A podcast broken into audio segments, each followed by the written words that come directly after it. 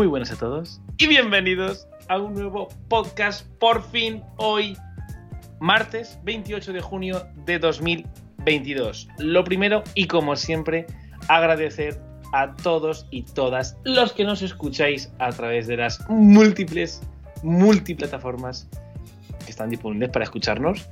Y, bueno, pues que gracias, que seguiremos haciendo esto. Ya veremos a ver, ya comentaremos lo que va a pasar en julio, agosto, meses turbios, meses turbulentos. Eh, pero bueno, como siempre, acompañado con el maravilloso Nico. Hola, Juan. ¿Qué tal? No sé, me gustan estas introducciones. ¿Qué tal? ¿Bien? Yo bien. Muy bien. Ya... Bueno, hoy estamos en online, ¿vale, chicos? Chicas. Hoy ha, Estamos- tocado, hoy ha tocado hacerlo a distancia, no hemos podido hacerlo en presencial pues, pues, Para- por vicitudes del destino. Y esto es solamente un aperitivo de cómo va a ser este verano. Quiero decir que si ahora nos escucháis y os estamos diciendo que lo vamos a hacer online, veremos julio-agosto, ¿vale? Veremos cómo nos organizamos. No podemos decir nada aún, sinceramente, porque no nos hemos puesto a, a organizarlo. Pero, pero va a ser. Va a requerir más organización y un poco más esfuerzo. Pero bueno, yo encantado, la verdad. Es que Sí. esto me está encantando. También puede ser que quizás salga con retraso, salga con antelación. eh, veremos lo que pasa porque hay que coordinarnos entre las vacaciones, entre que si micro aquí, micro allá, ordenador allí, ordenador allá, luego Claro. desde el móvil o similar, pues Claro. vamos a ver cómo lo gestionamos. Y, y ya está. La, la lástima es, pues eso, que se pierde un poco el buen rollo que tenemos cuando lo hacemos ahí. Sí, el hombre, uno delante claro, del otro, pero claro, la pérdida del directo, digamos, de, o de vernos las expresiones en, en- en persona, pues al final siempre es, siempre es distinta, ¿no? En cualquier caso, vamos a hablar de las pelis de junio, vamos a hablar de las pelis de junio. Yo lo primero que te tengo que decir es que voy a poner, he puesto las series que no vi, o sea, que vi en mayo, pero que se me olvidó poner en mayo, las he puesto ahora en junio. Son solamente tres series, intentaré hablar de forma rápida. Vale. ¿Qué tal? ¿Qué tal? ¿Cómo, desde el punto de vista cinematográfico y seriéfilo, cómo ha pasado el mes? Yo este Hazme mes eh, me he metido con un poco más de series. Eh, ha aumentado con respecto al mes anterior un poquito la cantidad, porque el mes anterior fue bastante flojo, pero tampoco he visto mucho este mes, eh, en general. Me he puesto al día con series, me he visto alguna película suelta y tengo un par de películas a medias que no he podido, no he podido llegar al podcast. Quedarán para el mes que viene, Bueno, espero. pues te, te entiendo porque yo también tengo una peli ahora mismo a medias y tengo pendiente esta semana de ir al cine, a ver si puedo ir Hmm. una o dos veces, ya veremos. En cualquier caso, pues me gusta tu resumen, me gusta, es un... Y fíjate que para ser verano suele ser bastante poco normal, ¿no? Ya. Poco común ver tantas pelis y series, ¿no? Yo. Claro, yo este mes además he tenido bastante trabajo, entonces me ha costado un poquito eh, poder sacar tiempo y ganas. Y luego, pues que bueno, por ejemplo, yo que soy de Burgos, ha habido fiestuquis. Entonces, ¿Ah, sí? pues se ha ¿Las sali- fiestas- se ha salido más. de Bueno, ahora mismo son las fiestas de Burgos. ¡Anda! Por eso te has Y quedado allí, ¿no? Y no has venido a Madrid. bueno, también porque estaba el tema de la OTAN y estaba el Ah, bueno, como para... no se nota mucho, ¿eh? Ya, No se ya nota. lo digo. Mañana se notará quizás un poco más, No pero, pero prefería no estar ahí y que no me urgía. Entonces, pues bueno, ha sido uno de los motivos, entre otros tantos. Eh, pero bueno, cinematográficamente hablando, eh, alguna película bastante buena, alguna película un poco más, eh, alguna cosilla un poco que digas, vas a decir, eh, Ya, ya, bueno. ¿A cuento de que viene no esto? sé. Ahora, ahora lo veremos, ¿no? Ahora lo comentaremos. Y voy a hacer un pequeño repasito, así por encima y tal, que he estado viendo un poco temas de reproducciones del podcast. Vamos a comentar aquí también. Anda, vale, vale, vale, perfecto. Joder, qué Em, sorpresa, no lo sabía. A ver, cuéntame. Bueno. ¿Qué son estadísticas? No, bueno, sí, vamos a hablar un poco de estadísticas, ya que estamos aquí de introducción. Vale, Eh, Comentar, curiosidad, eh, la mayor cantidad de reproducciones están en tu canal de YouTube. Vale, bien. Eh, en el canal de YouTube de Silencio se rueda no hay demasiadas reproducciones, yo voy a mantener igualmente los vídeos. Sí, sí, claro. claro, Pero igual hay unas nueve o algo así por cada vídeo.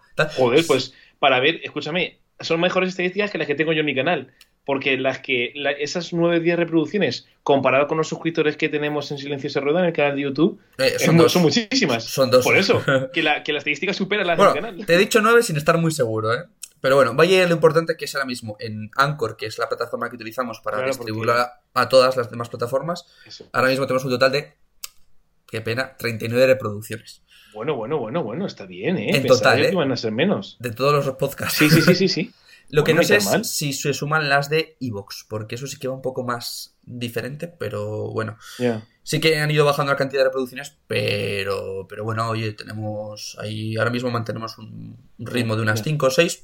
Está bien, lo- tampoco esperábamos aquí No, bueno, tampoco. Nos medimos por el cantidad de reproducciones, ¿no? Al fin y al cabo lo hacemos porque queremos y podemos. Sí, sí, o sea, y fijaos que estas estadísticas las estamos comentando seis meses después de empezar a hacer el podcast. Mm. O sea, sinceramente, no sé tú, pero yo en ningún momento me había preocupado. Hasta ahora que le has dicho que te he dicho, mira qué sorpresa. No me... Sí, porque las miré el otro día, es que no las había mirado. Porque ahora mismo sí que amigos míos ya me están preguntando, oye, el podcast este tal, ¿cómo va? No sé qué. Y yo, pues no lo sé, sinceramente. Pues yo no he puesto a mirarlo. Pues mm, vamos a ir más allá. Si a alguno de tus amigos es cinéfilo, le gusta, te pregunta, podría, y le gusta un tema específico de cine, podemos hacer un podcast especial, como el que hice. Puedes hacerlo tú con tus amigos o el que hice, como el que hice yo con Ernesto, tenemos sobre, pendiente sobre esas dos pelis clásicas. De invitar a cierta persona que tenemos en común. claro, claro, pero que, no ponemos... cuyo cumpleaños es próximo sí, a esta fecha. Sí, sí, vamos. Eh, estaría bien sacar un podcast con él ahí hablando de cierta saga de películas. Claro. Que le gusta, que tenemos mucho. Bueno, algunas películas así que tenemos en común con él. Eh, veremos, veremos. Que estaría bien empezar a hacer ese formato. Lo que nos hago la llamada, ¿no? A todos los que nos están escuchando y que les apetezca, que les guste un tema en específico del cine, ya sea porque no hace falta que hayamos visto la pelis. Podemos no haberlas visto, que nos lo digan con antelación, nosotros nos damos una semana, dos semanas o incluso un mes para ver esa saga de pelis o ese conjunto de pelis relacionados con una temática en concreto y hacemos un podcast especial hablando de esas pelis. Yo por mm. mí encantado. Todo lo que sea ampliar los horizontes y darnos a descubrir pelis o géneros o temática nuevo o directores, yo estoy encantadísimo. Estaría guay. A ver, a ver si, si van surgiendo las posibilidades de hacerlo, la verdad. Claro, a mí me encantaría volvemos a lo mismo. Julio, agosto, ya veremos, ¿no? Pero bueno. Veremos para septiembre. Claro, veremos. para hacia finales de la temporada.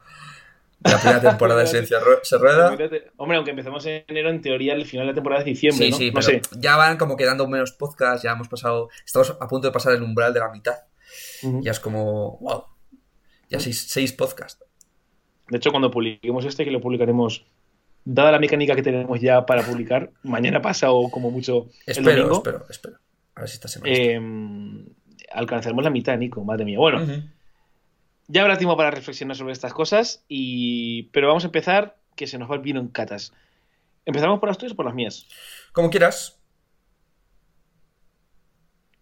El mes pasado, ¿por quién, quién empezó? Siempre empiezas tú. Ah, pues me digo. Mira, si quieres, hacemos a partir de julio Venga. Empiezas tú, ¿vale? Venga, los, Seis, los, Seis, primeros meses yo. Que, vale, es que esto luego se nos olvida, pero bueno. Bueno, mira. He decidido poner, antes de esto, eh, para los que me vean en el canal de YouTube luego, he decidido poner en más grande, en pósters muy grandes, o sea, más grande de lo normal, las tres pelis favoritas. Así, ah. no solamente lo digo yo, sino que de forma visual, eh, tanto tú que lo estás viendo como hmm. los que me vean luego en el canal de YouTube de Señor Naranja, pueden ver cuáles son mis pelis favoritas de cada mes. Genial. Y mira, precisamente vamos a empezar con una de mis favoritas. Columbus. Columbus, no, ni idea, ¿no? Claro. Está ¿Qué es Columbus? Es lo único. Eh, Columbus es un hospital eh, que está asociado a, la, a, una universidad, o sea, que es una universidad de Columbus, ¿no? Y también existe un hospital universitario Columbus, si no recuerdo mal, cerca de Harvard. Cerca de Harvard. Juraría que está por la zona de Connecticut, Massachusetts. Ya ahora mismo, como la vi a principios de mes, no lo recuerdo muy bien. Pero es de mis pelis favoritas de este mes. Y cuando termines de ver las que he visto, vas a decir, joder, Columbus. Porque he visto pelis realmente, realmente famosas, populares y tochas. Sin embargo, Columbus me ha gustado más que el resto. Porque la dirige Cogonada. Y dirás, yo, o sea, yo no tenía ni puta idea de quién era Cogonada. Cogonada, perdón. Cogonada. Sí, es un director eh, de ascendencia asiática. Juraría que japonés pero eh, me, lo dio a conocer A24, que es el popular estudio del que bastantes veces te he hablado, que es el popular estudio este de, cine independiente, que bueno, sabes que ha producido pelis absolutamente maravillosas y famosas, entre las cuales hay dos en, esta, en este mes, ¿vale? Que he visto. Volvemos a Columbus, la dirige Cogonada y lo conozco porque va a dirigir After Young. After Young es una peli que se va a estrenar este año, que la protagoniza Colin Farrell y también la produce A24. Entonces dije, para ver bien After Young, que se estrena creo que en septiembre, voy a ver antes las pelis que ha hecho eh, este director. Y resulta de que ha hecho esta. ¿Qué, ¿Qué te inspira a ti el póster? Parece como... A mí me inspira un ambiente tipo de la URSS, no sé por qué. bueno, por el color. Sí, no sé, como las típicas estructuras estas de hormigón con el bosque, no sé, muy Chernóbil. Muy no sé. bien, muy bien. Pues efectivamente has dado en la clave de la peli. Has dado en la trama. ¿Sí? Sí, porque la trama va sobre estas, esas dos personas que se ven en el póster, se ven una mujer y un hombre, más o menos de edad media, mm, tirando a joven, que lo que son, son eh, que de, la- de- de- de los cuales, mejor dicho, la chica es estudiante de arquitectura.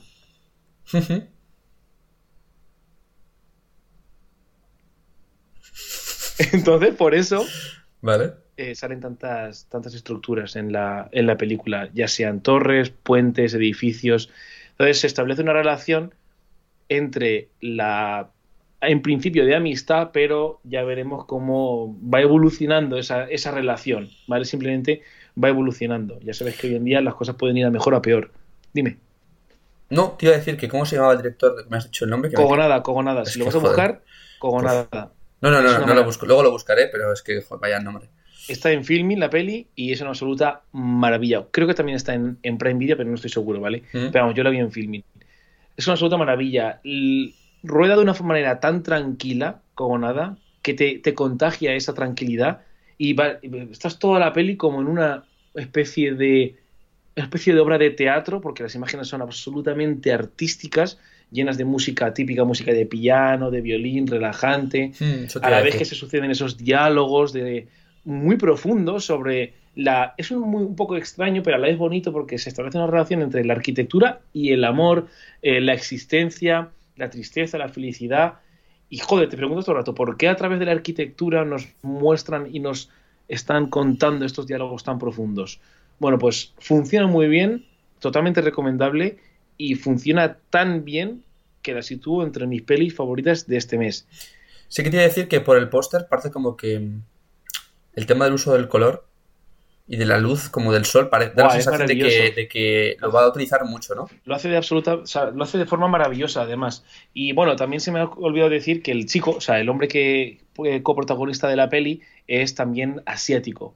Eh, entonces, eh, también se produce ese choque de culturas. Se ve muy bien cómo son los asiáticos a cómo son los americanos, que la chica es americana, y, y- y se, se- se ve muy- se visualiza muy bien ese choque de culturas y, te, y no te deja de impresionar durante toda la peli. Es relativamente corta, muy, dura una hora cuarenta, ¿eh? o sea que Vale. se ve, se ve muy rápida. ¿eh? Yo me la vi súper encantado y me la vi en dos tirones por de esto que tenemos que trabajar, ¿no?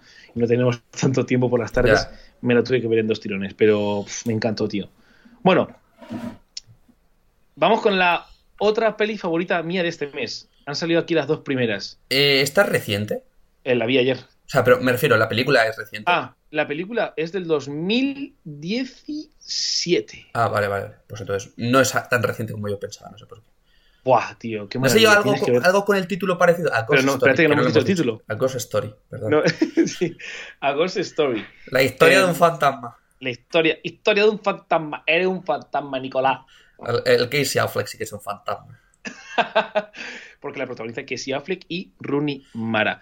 También, como ves, eh, mi- se está convirtiendo en mis estudios de cine favoritos.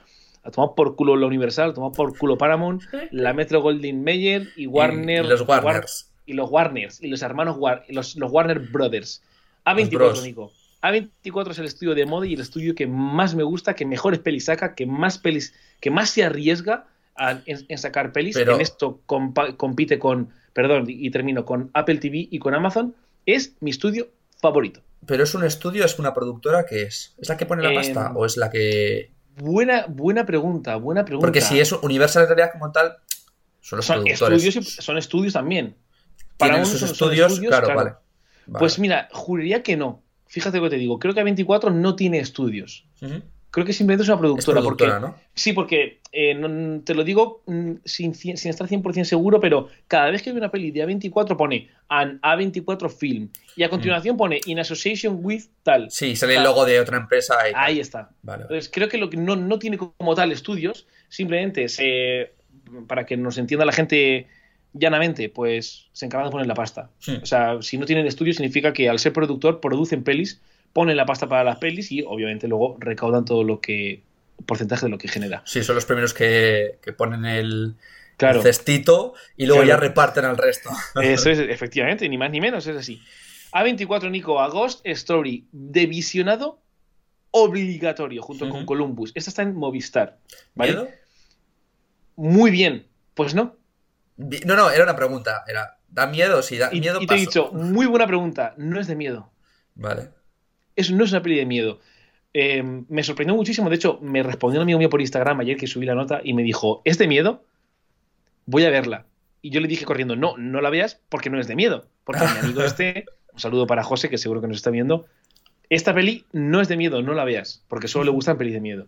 Entonces, cuidado los que vayáis a ver a Ghost Story, no es una peli de miedo. Y fijaos, no os voy a decir nada más porque quiero que os quedéis con la poca información que tuve yo ayer mientras estaba terminando, porque de, de verdad que te va a sorprender. O sea, os va a sorprender muchísimo cuando la veáis. Pero no es una peli de terror. No es una peli de terror. Y es una peli absolutamente profunda. ¿Has visto Terrence Malick? ¿Alguna peli de Terrence Malick? ¿Has visto No. El árbol de la vida? No. Pues es muy del estilo de- de- del árbol de la vida. Me recordó mucho al, al árbol de la vida, por la profundidad con la que trata los temas existenciales. Bueno, ya está. Mm, no sé qué, qué, qué perspectiva o qué, ¿cómo decirlo? ¿Qué mm, impresión te da todo lo que te he contado sobre A Ghost Story? Es que no sé de, o sea, no me queda- o sea, no sé de qué va. Lo único que, bueno, como no es de miedo, me atrevo a verla. Básicamente. Sí, además, Casey Affleck y Rooney Mara lo hacen muy bien. Ya los conocen. me gustan los dos mucho, además. Me gustan los dos mucho. Casey Affleck, por, por cierto, eh, Casey Affleck y Rooney Mara son los actores fundamentales, o sea, más, que más aparecen en todas las pelis del director David Lowery, que si no recuerda, si recuerdas bien, creo que allá por febrero o enero hablé de una de las pelis, la última peli de David Lowery, El Caballero Verde. Una peli de Amazon, que el póster era rojo, que había salido un caballero, que estaba ambientada en la Edad Media del rey Arturo, una peli muy rara. ¿Te acuerdas? No me acuerdo en absoluto, Juan. Bueno, pues, Perdona, eh, eh, perdóname. Nada, nada, tranquilo. Yo sí me acuerdo que la, que la comentamos y es que es una de mis pelis favoritas del año pasado. Está ¿Cómo mi me has top dicho que 10 se llamaba? El Caballero Verde. Sí. Es una de las- mis pelis favoritas del año pasado, ¿vale? De las que más me gustaron de toda la campaña de cine del año pasado. Voy a buscar los Eh, el- a ver si me suena. el actor es de Dev Patel, seguro. Seguro que la hemos comentado en el podcast. Sí, sí, sí, segurísimo, segurísimo, porque la vi en enero o en febrero. Es que Y me estoy, acuerdo- por, estoy por repasar porque no me suena haber puesto ni el póster en los vídeos. No, bueno, en todo caso lo puse yo, ¿no? No, bueno, en el, en el de Silencio de Rueda, en los primeros vídeos sí que se ponen. Ah, bueno, pues igual fue en enero, ¿vale? Pero vamos, me acuerdo perfectamente de comentarla. En cualquier caso, David Lowery, pedazo de director, junto con el anterior que he comentado como nada, son directores absolutamente de moda y absolutamente... y ¿sabes lo, ¿Sabes lo mejor? Que tienen mucha trayectoria, porque si vas a ver una peli de Clint Eastwood, de Tarantino, de eh, Spielberg, de Scorsese, de Brian De Palma, sabes un poco toda la, toda la trayectoria que tiene y sabes un poco todo lo que son capaces de hacer. Pero estos tienen la ventaja de que te sorprenden Ujú. tiene la ventaja de que tienen mucho que, que ofrecer.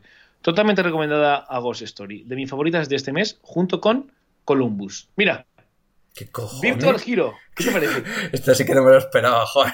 La serie de Rubius. ¿Has visto la serie de Rubius? Sí, sí, De bueno, anime, a ver, ¿no? te voy a confesar una cosa, la he visto en diagonal. Vale, bueno, ostras, nunca había oído el concepto de verla en diagonal. Ah, no, bueno, verla en diagonal pero es cuando pero lo, haciendo- entendido, lo he entendido, lo he estás- entendido. en es como sí. leer en diagonal, pero verla. La has tenido de fondo un poco. Eso es. Vale, Entonces, vale, vale. Lo que vulgarmente se conoce como tener una peli o una serie de fondo, eh, yo lo llamo diagonal, no sé por qué, la verdad. Tempora... ¿Qué cantidad de temporadas tiene? Tiene dos temporadas, la primera 12 episodios, la segunda 6, creo, Vale. u 8, ya no lo recuerdo. Pues no te puedo decir mucho porque es la típica serie de anime que, pues de aventuras, hay muchas referencias a videojuegos, aparecen los personajes del Rubius, que para quien no lo conozca es el streamer y youtuber más popular, influencer más popular de que España. que cualquiera que nos oiga un poco le suena. Claro, y también sale Ángel, que es su compañero Ah. y su amigo. eh, Y te iba a decir, tú que lo has visto, eh, bueno, no has visto mucho anime, ¿no? Tú no, en general. Eh, o sea, sí que para ti, por ejemplo, encaja con lo que esperarías de un anime, porque es un anime Sí. que se ha hecho creo que en España. Sí, No estoy muy seguro, pero... No, no, no, no, no. La primera temporada al menos, la segunda ya no lo sé, pero la primera se ha, se ha animado en Japón. Se anima en Japón. Vale. Sí, porque me acuerdo que en su momento cuando salió me vi un vídeo del Rubius en YouTube que iba a Japón Mm. a hablar con los con los estudios y demás. Sí, pero veces que se anima allí y se colorea luego en otro país, a lo mejor se colorea Supongo, en España. creo que sí. Los personajes igual se han diseñado en, no sé, Francia. Aquí incluso. ¿sabes? O aquí. Pero O sea yo lo que sé es eso. Y entonces, mm, veredicto de esta serie que has visto de fondo. Te estás riendo, ¿eh? Pues no sé qué decirte. Está entretenida, la verdad. Si hubiera puesto, si le hubiera puesto un poco más de atención, me habría gustado un pelín más, pero tampoco mucho más de lo que me ha gustado. Es neutro, para mí una opinión neutra. Para lo, porque no he visto mucho anime, entonces no puedo compararlo. Ya. Puedo- puedo- simplemente puedo jugar No, lo pero, que he visto. pero es interesante también que el primero quizás, o de los primeros que hayas visto quizás enteros sea esto. Yo no he visto mucho anime, ¿eh? no tengo mucha idea yo tampoco. Que he visto dos o tres. Y alguna película. Pues eso, o sea, tampoco puedo decir más. Es- Ujú. Está entretenido para verlo de fondo, pues bien. Si quieres prestarle un poco de atención, pues también bien. y también o te sea. iba a preguntar por el doblaje, ¿qué tal? Porque entiendo que el dobla Rubius. Uf, el doblaje, buena pregunta. Es la pregunta más importante en estas cosas de influencers, ¿no? Que se meten a hacer este tipo Mm. de pelis y que pueden cagarla precisamente en doblaje. Bueno, tú y yo que hemos visto mucho a estos dos influencers en vídeos, no sé qué decirte. No está 100% conseguido, dejémoslo así. Es que no se nota que no son actores de doblaje, entiendo, ¿no? Porque Se se, nota. se habla, de Rubius, hablará a Mangel quizás. Claro, no, sí, sí, sí, efectivamente. Se nota que no son actores de doblaje, pero eh, dan el pego. O sea, yo me lo creo. Me meto en la historia. Para que te hagas una idea. Hay una diferencia abismal con el resto de personajes por las voces de doblaje, para que te hagas una idea. O sea, pero abismal, ¿eh? Se nota mucho que el resto son profesionales de doblaje. Ujú. Estos dos no, pero bueno. Sí, me pasó cuando Rubius sacó, salió en un videojuego, hizo doblaje. Es que en me suena- en me el suena- Sunset Overdrive, que era un juego exclusivo de Xbox. Eh, él le puso la voz a un personaje secundario y demás, y enseñaba las partes del juego en el que él había participado y se notaba mucho la diferencia cuando hablaba con otros personajes. Por eso te digo que yo ya que tengo esa- ese recuerdo Claro. horrible de cómo había hecho Rubius doblaje. Por eso te quería preguntar un poco cuál debían ser tus expresiones, porque entiendo que también habrá, habrá tenido ahora como especialistas junto a él, buenos directores de doblaje y demás, y que a lo mejor pues oye se haya notado. No te ha chocado demasiado, por tanto entiendo que ha mejorado algo con respecto a lo Sí. que había hecho ya antes. Igual sí, por lo que me cuentas, la impresión que me transmites es esa, de que, de que puede que haya mejorado algo. Bien. Sigamos con, bueno, Ah. esta es un clásico, no la, no la había puesto en el mes anterior porque se me olvidó, es, una- es otra de las series que se me olvidó, pero bueno, Caballero Luna, Moon Knight, mucha gente la ha visto, es la última serie de Marvel que cuenta las historias pues de Caballero Luna, que ya, no me, ya ni me acuerdo, Peter, Peter Sector era, ¿no? El, el- el protagonista, el personaje era... No la he bueno, visto. Vale, pues tranquilo, no te cuento nada. El, el protagonista es Peter Sector, que es, eh, lo protagoniza en la serie un maravilloso Oscar Isaac. Y bueno, se sucede una serie de historias, de aventuras ambientadas en la época, bueno, en la época, no, en la época no, en realidad, en realidad es en, en el mundo, en, en, joder, en el ambiente egipcio. Ujú. A ver, dejemos, llamémoslo así, ¿vale? La verdad es que está muy entretenida, no te lo voy a negar. Al principio pensaba que iba a ser del corte de Falcon y el Soldado de Invierno y de, mm, pues, sí, pues, mm, bueno, y de, y de Ojo de Halcón, pensaba que era de ese, de ese estilo de producción, ¿no? Producciones no tan arriesgadas como Bruja Escarlata y Loki, sino más de ese estilo, pero conforme fue avanzando en la serie, que son cortísimos seis episodios, sinceramente, fue mejorando mucho, fue mejorando mucho, Pero muchísimo, ¿vale? Porque hay presencia de deidades, hace referencia a mitología egipcia, si existe, que yo creo que sí, ¿no? La mitología egipcia se habla, ¿no? La la mitología sí, sí, griega, claro, la mitología claro, egipcia, claro, ¿no? claro. La Pues nórdica, además. hace- hay muchas referencias a la mitología egipcia, cosa que te porta esa- ese toque de interés y, y te mantiene en vilo, ¿no? Te mantiene eh, esperando que salga alguien, ¿no? Y, y ver qué pasa. Ujú. Y te engancha mucho, en los- sobre todo en los últimos episodios. Como pasa con toda la serie. Yo no sé qué pasa, tío. Tú has visto las anteriores. Mm. Has visto Falcon, has visto Ojo de Halcón. La es la única que no he visto junto con Moon Knight. No sé, pero ¿no te, no te da la sensación de que van como de menos a más todas las series Sí, de Marvel? sí, sí, sí, sí, sí. Empiezan como muy de lentas, introducción del personaje, se tiran un episodio o dos y luego ¡pumba! ¿Sabes? Hmm. De hecho, tengo una serie que vamos a comentar eh, luego que pasa lo mismo. Que también Pero es. que la has, pero que la has visto. que también ¿O sale en Disney ¿Está aquí? Plus. ¿Está aquí? Sí, sí, va a salir en el podcast luego. Ah, bueno, espero que no sea Miss Marvel. No, no, no, no, no, no. No, no es de Marvel, pero es de Disney Plus. ah, vale, bueno. Pues en cualquier caso, Moon Sí, Knight, sí que les pasa episodios, quizás que están sí. como todas, ¿eh? Justo lo que tú dices. Sí, Van de, no sé, de van todos como en una rampa. Que oye, bien, ¿eh? En realidad, joder, yo es lo que casi prefiero en una serie. Que, que quizás Sí, sí, sí, haga un poco de filtro al principio y que luego la gente que de verdad quiere verla se la vea y al final diga, ¡buah! Qué ganas de ver una temporada 2 y te diga Disney luego, ¡ah! Toma. ¡Ah! Ah. ah". Pues totalmente, ¿eh? totalmente. Es una buena, Mm. buena estrategia. Entonces, por lo que os digo, está un pelín por encima de Falcon y el Soldado de Invierno, de Ojo de Halcón y la situaría al mismo nivel que What If, ¿vale? Sí que es verdad que por debajo de Bruja Escarlata y Loki, pero al mismo nivel que, que What If. Haré la crítica, por supuesto, y, y ya lo veréis y pues siempre recomiendo ver estas cosas, tú también las recomiendas porque son seis episodios. O sea, si fueran 15, diría, joder, es que claro, la importancia de los episodios es esa, Nico. La importancia de tantos episodios es esa. O sea, si llegan a ser esto 18 episodios, le digo, no la veáis. Así de claro lo digo, ¿eh? no la veáis. Pero a ser 6, joder. Que no cuesta, no cuesta mucho. si fuera, por ejemplo, Agentes de S.E.A.L., que también es de Marvel, que por cierto la van a estrenar mañana, todas en Disney Plus, todas las ¿Todas las temporadas o qué? Todas las series, todas las series que estaban en Netflix las van a estrenar en Disney Plus mañana. Agentes de S.E.A.L. la empecé yo. yo he visto tres temporadas. Tres temporadas me he visto. Yo dos. Y uff, me costó. Joder, que si cuesta, que son 22 episodios. Para los que no lo sepan, son 22 episodios y cada episodio dura 45 o 50 minutos. Y no son demasiada, demasiado buenas.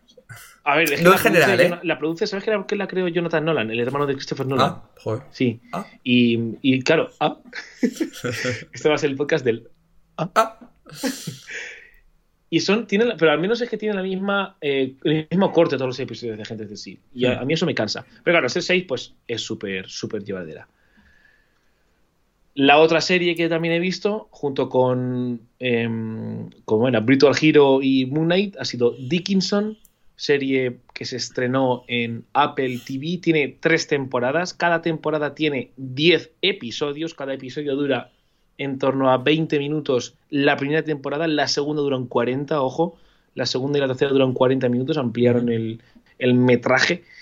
Y la, está basada en un personaje real que se llamó Emily Dickinson, que fue una poetisa que vivió me confundo con las fechas ya porque estoy leyendo un libro, de historia de España, así que no me confundo con las fechas. No sé si es siglo XIX, siglo XVIII, principios del siglo XX incluso, no lo sé, pero existió en realidad, está basado en el personaje, en el, perdón, está basado en la historia de la poetisa Emily Dickinson, en cómo se labró su fortuna en un ambiente, como ya te podrás imaginar, de la época, el hecho de que sea una mujer, el hecho de que mm, se relacionara eh, con chicas, pues eso, eh, te cuenta un poco la vida de Emily Dickinson a través de su poesía y a través de estas tres temporadas para mí excesivas, yo la hubiera dejado en una temporada, no tres. Mm. Es excesivo, no recomiendo que la veáis, sinceramente, porque es una. le da un toque, como comprenderás.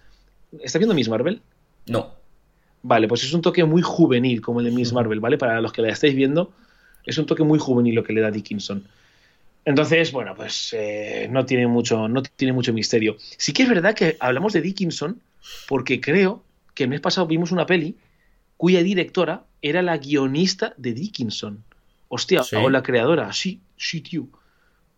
Sí, tío. Igual tengo apuntado estoy aquí las películas del mes pasado. ¿Las tienes? No lo sé. Pues mira, voy a verlo yo. Mira, la, tengo ya, la, tengo ya, la tengo ya. La guionista es. Bueno, mira, el, uno de los guionistas, fíjate, ahora que le tengo aquí la información, uno de los, de los guionistas es David Gordon Green. David eh, Gordon Green fue el director de La Noche de Halloween, que maravillosa, pero aún la más maravillosa, em, It Follows, si no recuerdo mal. Manglenhorn, brutal, este David Gordon Green. Joe, me encantó, me encanta este tío. Bueno, pero la otra es eh, Rachel, Heather Jack, Rosemary. Te digo las películas del mes pasado que dijiste. Alena Smith, perdón, Alena Smith, Alena Smith. Es la, es la guionista, es la guionista, pero no, no, no he visto que haya hecho nada. Bueno, igual era una de las directoras, no lo sé, porque estaba viendo guionistas. No lo recomiendo, ya está. Es que no quiero hablar más de Dickinson porque ¿En qué me terminó cansando. En Apple. Me, me, terminó cansando porque no muchos episodios, muchas temporadas, muy juvenil, todo muy jiji, jaja, joju, mm. jojo y... Suena más a que me dio la pena que fuese pues, seis capítulos igual que Moon, que Moon Knight. Sí, efectivamente, una temporada solo de 10. Bueno, X, y diréis, X, ¿qué está diciendo Juan? ¿Qué estás diciendo? ¿Estás nombrando una peli porno? Pues Pero además, solo la letra X, ya está, X. Sí, X, X. Está a punto de ponerla en mi top 3 de este mes. Estoy a punto, puntito de ponerla en mi top 3 de este mes. XQ. XD. pues me ha encantado, tío. Me ha encantado. A ver, te cuento porque seguro que no la has visto. No. Esta también la produce A24. o sea, es increíble. Has cogido inercia. Me, me, han hipnotizado estos, esta puta, esta puta productora. Bueno. X, eh, dirigida por Ty West. Ty West no lo conoce nadie, es un director muy joven también, que está dentro del corte del, del tipo de pelis que hace A24. Es una peli de miedo, de miedo absoluto terror, de absoluto pavor y de absoluto gore. O sea, tiene unas escenas, no sé a quién se lo comenté, si se te lo comenté a ti, o se lo comenté a mi amiga o, o, a mis padres, no lo recuerdo, pero le dije, no veis esta peli ni recién comidos ni recién cenados. De verdad, de verdad. Es una auténtica salvajada lo que se produce en la casa. En la casa en la que está ambientada la peli, una casa de la América profunda, de la América del Sur, perdón, mejor dicho, de Estados Unidos del Sur, de por, pues, pues, por Alabama, Georgia, no, no, lo recuerdo. Entonces, es un grupo, fíjate, es que la trama es súper es super loca, porque mm, la protagonista, que es la que se ve en el póster, es una actriz porno. Es un intento de actriz porno. Entonces, esta chica que como verás tendrá pues 20 años, 25, tiene un novio de unos 40, ¿vale? Entonces, el novio es el productor de esta peli porno y junto con esta chica, otros amigos que también son novios, una actriz semiprofesional del cine de adultos, mejor dicho, pues se van todos juntos, tiene un equipo de sonido, tiene un tío que se encarga del sonido, un tío que se encarga de la cámara, y se van todos juntos a una casa, ¿vale? Para, para grabar una peli porno. ¿Vale? y se van a la casa de huéspedes de una finca. Y la casa principal de esa finca está habitada por un matrimonio de ancianos. Uf. Pues ya está. Tu respuesta lo ha dicho todo. Uf. Pero lo del gore no lo entiendo dónde pinta, pero suena fatal todo. yo, tampoco lo sé. Buah, que si suena fatal, vas a alucinar. Yo cuando la, cuando, la, cuando empecé a ver dije, vale, típica peli de terror, porque yo vi el tráiler. Sí. Dije, vale, típica peli de terror. Pero cuando empecé a ver la peli, llevaba la mitad de metraje, dije, me cago en la puta que venía a ver. Joder. Buah, te lo juro, tío, ¿eh? Pero es una maravilla, de verdad, me encanta. Porque no te acaba cansando ese gore, ese, ese terror, que de verdad que da terror, da pavor. No acaba cansando, tío, porque dura, dura poco, dura una hora y media, ¿eh? Ya, pero no, me, no, me, apetece. O sea, parece que es una combinación de todo lo turbio que puedes meterle en una película. Todo, tome, mogollón. Y además con el título, y, ala. Y el Tai West lo hace de manera genial y funciona de una manera abismalmente dinámica. X, XQ, XQ. XD. ¿Y esta que la has visto? El Rey del Barrio. La mitad, ya sabes, Juan, que la mitad de las películas que tú ves, o sea, la mitad y el bueno, 90%. Algunas, no, no, no, Algunas coincidimos y algunas nos sorprendemos, pero no, no, no. El Rey del Barrio. El Rey del Barrio la, dirige, la escribe, mejor dicho, bueno, mm, la anterior también la escribió Tai West y la dirigió, pero esta la escribió y la dirigió Son Penn. Ay, ah. no, miento, me he confundido con Hacia Rutas Salvajes, que también la tengo. Bueno, ya la, comentamos. Sí. Em, esta es de, joder, de este, del humorista este tan, tan bueno y del guionista, de Jude Apatow. Apatow, no, Apatow es, es, un, guionista súper famoso, súper famoso, que si no recuerdo mal, sale del Saturday Night Live, mm. ¿vale? Ahí, ahí ves en el póster que dirigió y de repente tú, Lío Embarazoso, que no la he... Perdón, y de repente tú, Lío Embarazoso, que no las he visto. y ah, Virgen a los 40 me suena. Es, el de, es de Virgen a los 40, sí. ¿Tú las has visto? Es así.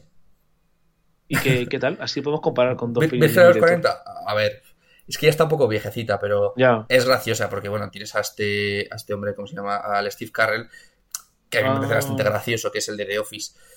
Y, y es una película que está bien. Bueno, no sé, pues es una comedia de... Estoy viendo ahora del 2005. Bueno. Graciosa, pero yo creo que este hombre... ¿Es el Rey del Barrio? No, no, no, O sea, yo digo que Claro, estas son... del Barrio de 2012, 2013, a ver. este hombre solo se dedica a hacer este tipo de películas, ¿no? Entiendo, sí, estoy viendo. Eh, sí, Judah Pato solo se encarga de hacer estas cosas. Ha producido series como. Tiene super salidos. Bueno, es que es, ah, sí, claro. es un peliculón. sí, sí, sí, super salidos es una maravilla. yo la vi, en, creo que la vi en un autobús, tío. Hmm. La vi en un autobús con el instituto en un viaje que hicimos. Es una película que pasa el tiempo que pase, se siguen haciendo menciones de. Recuerdo desbloqueado. Sí, sí, es. Yo no sé dónde la he visto, pero la, he visto una o dos veces y, y es muy graciosa. Sí, sí, sí. Bueno, pero Judah Pato este es bueno, o sea, y este hmm. ha escrito, y o sea, viene de, es más guionista que director, pero ha dirigido cosas muy, muy tochas, ¿eh? Ajá. Está guay, es así que, por ejemplo, este tipo de películas sí que me gustan, porque son películas de pero no de, tipo slapstick de esto de... No. de No, que no, no. ¡pum! ¡ah! y se cae por las escaleras, sino No. que es como más No, no, o reírse sea, de cosas y- cotidianas. Efectivamente, pues te va a encantar. Apúntatela de verdad, la tienes Ujú. en Prime Video. Y bueno, la anterior no os he dicho de X, no está en, en- en plataformas, ¿vale? Si no lo diría, esa la vi en, la vi en el cine. Digo, a ver dónde la has visto, Juan. Pronto es. ¿El qué? La de X, a ver dónde la has visto. No, no, no, la vi en el cine. La vi en el cine ahí, en el centro. De hecho, la vi en una sesión nocturna y había poca gente. Mejor, y así daba te un más mal rollo porque el cine estaba para 20 personas, ¿sabes? Te Bueno, evitas bueno. salidas incómodas. Es la mayor, es, probablemente sea la experiencia más terrorífica que he vivido en un cine. Sí, proba- probablemente. Bueno, volviendo al Rey del Barrio, míratela porque está en Prime Video y, y merece mucho la pena. El protagonista lo ves ahí es Pete Davidson y la cuenta la historia del tío este, de un chico, pues de tendrá nuestra edad, sinceramente, que está un poco pi pi pi, pi cucú. ¿Sabes? Que Ah, poco es el Pete Davidson. Vale, vale. Uf, me cae fatal. A mí tampoco me cae muy bien, de verdad. Como actor, puf, la verdad es que el papel está hecho única y exclusivamente para este tío. Sí. Sí. Vale. sí. Bueno, pues eso, el rey del barrio no os cuento más porque el tío este está un poco loco, la lía mucho, su madre pues lo trata mal. Por eso, por cierto, su madre es Marisa Tomei. La tía. Estaba viéndolo ahora. La ¿Cómo tía de. la tía May? La tía May. La tía May. Marisa May es la tía May. Pues, pues eso. eh, está bien, está muy, muy entretenida. La recomiendo mucho porque tiene humor, pero tiene temas muy serios relacionados con la locura, con el bullying, con la infancia y, y bueno, sabe, Yuda Patu sabe- es que sabe escribir muy bien. porque, eh, porque juraría que, vamos, ahora mm, me doy una hostia si el guionista no es Yuda Patu. Que Sí, puede sí, sí, que lo he buscado, lo he buscado. Sí, ¿no? Vale.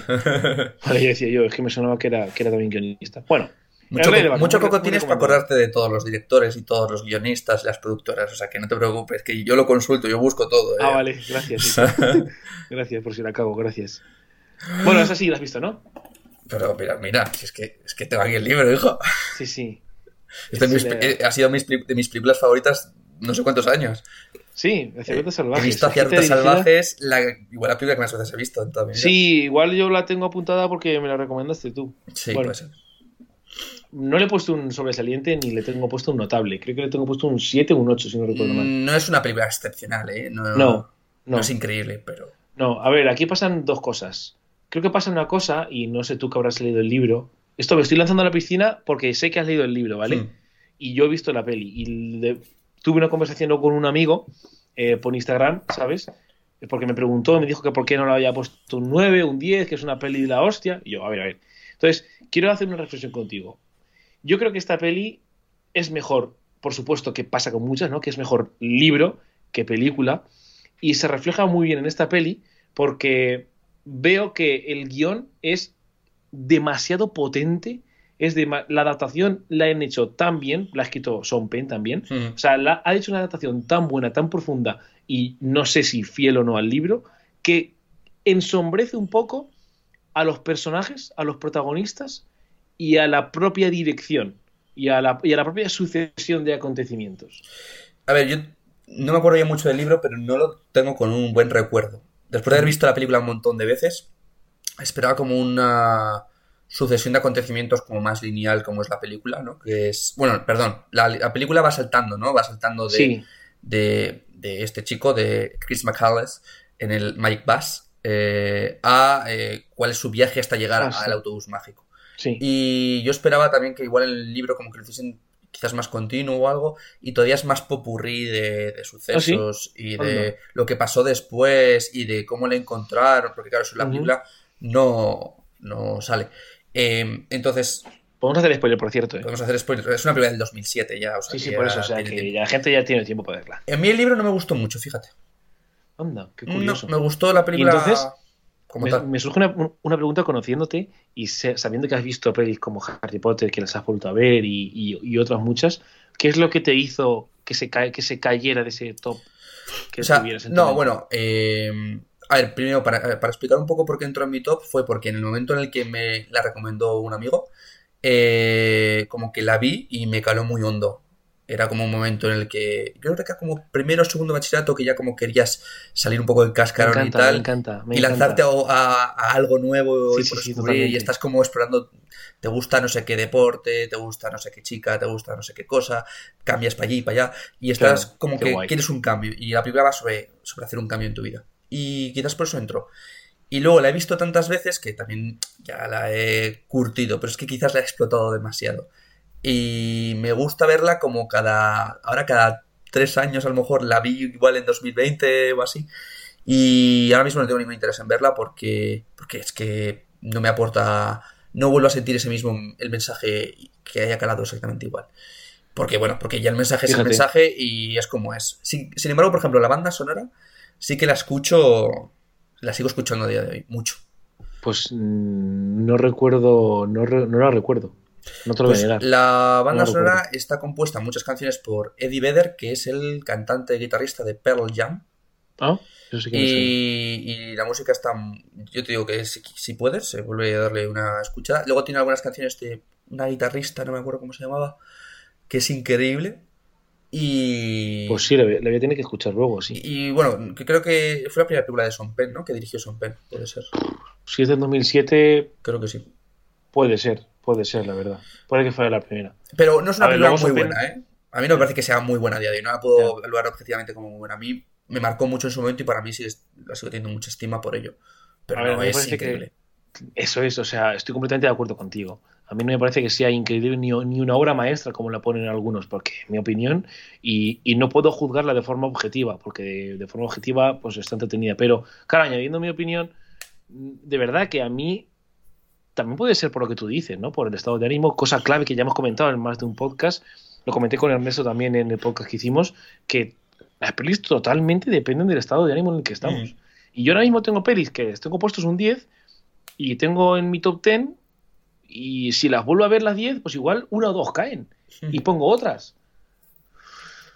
Pues es así, tío. ¿Qué quieres que te diga? Sí, depende de donde- del momento en el que te pilló. Yo creo que esta película mucha gente le pilló como a mí, que era un momento en el que querías eso, el cambio. Y, Claro. le, y le sorprendió mucho.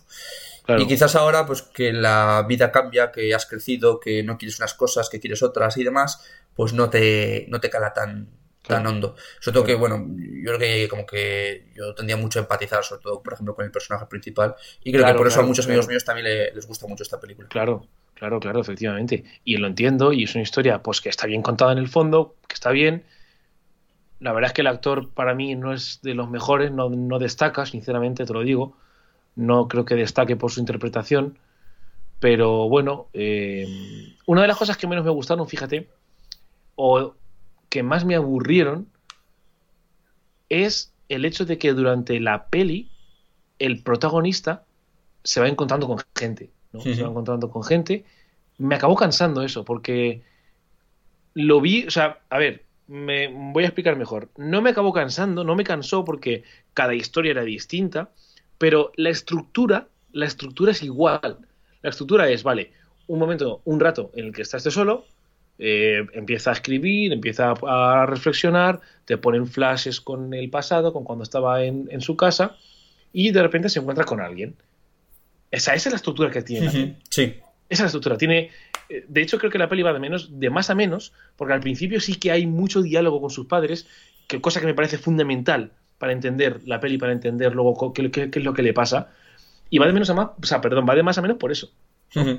También al final eh, tiene el formato este que lo va también creo que dividiendo en etapas de niñez, juventud, Sí, también, como en capítulos. adulto y vejez o algo así, Sí. y va coincidiendo como que lo empalma un poco con los personajes que se van encontrando, pero bueno, al fin y al cabo yo entiendo que como que es un pentato de, de contarlo de la manera que le sucedió a este chico Sí. en realidad. Pero bueno, va para que no lo sepa que está basado en hechos reales. Sí, ya está. Y por terminar, que ya llevamos un rato, Sí. tenemos que seguir aligerando, pues está basado en hechos reales, la escribe y la dirige Son Penn y juraría que estuvo nominada a algo. Eh, Pero me- no lo me lanzo sé. un poco, ¿eh? Anécdota, el protagonista, este actor que no te gusta mucho, eh, salió en Érase, un- una vez en Hollywood.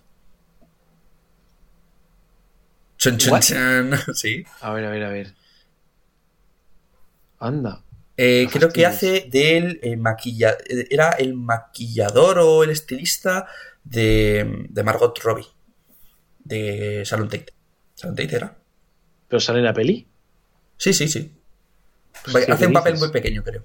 Joder, pues el maquillador, pero no sale el maquillador en la peli. Ah, joder. Vamos a ver. No sé si buscarlo, ¿sabes? Sí, búscalo mientras comento una peli que, Sí. que, a, que a todo el mundo le ha gustado, pero a mí no.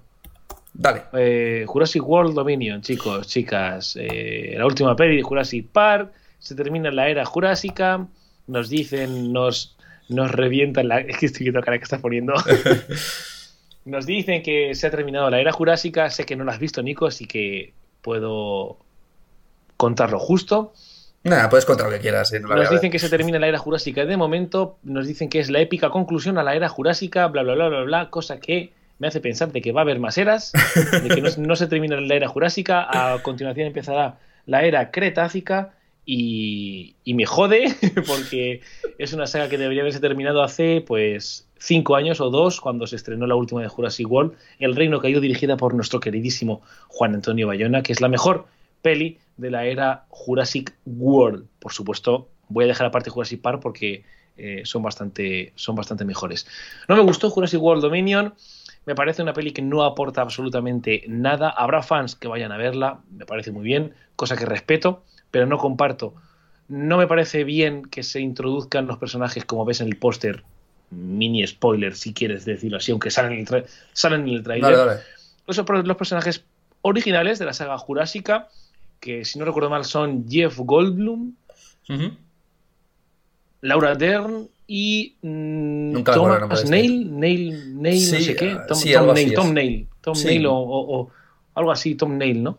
Bueno, pues son los originales de la saga jurásica que está muy bien, la, eh, que estu- estuvieron muy bien en la, en la, en la saga jurásica. No, perdón, la saga Jurassic Park. No debieron salir de ahí, ¿vale? Los protagonistas actuales, Chris Pratt y la actriz que nunca me acuerdo de su nombre, es la que se parece a Jessica Chastain, pero no es Jessica Chastain. así es como la llamo yo. Eh, no tienen, no aportan nada. De verdad, Nico, me da mucha pena. Y se lo dije a todo el mundo o sea, que porque le, puse un 5 y dando gracias. Y un montón de gente me, un montón, ¿eh? Me dijeron por Instagram, ¿por qué tampoco es tan mala? Yo sí. Y es una pena que se termine la saga Jurassic World de la forma que se, que se ha terminado.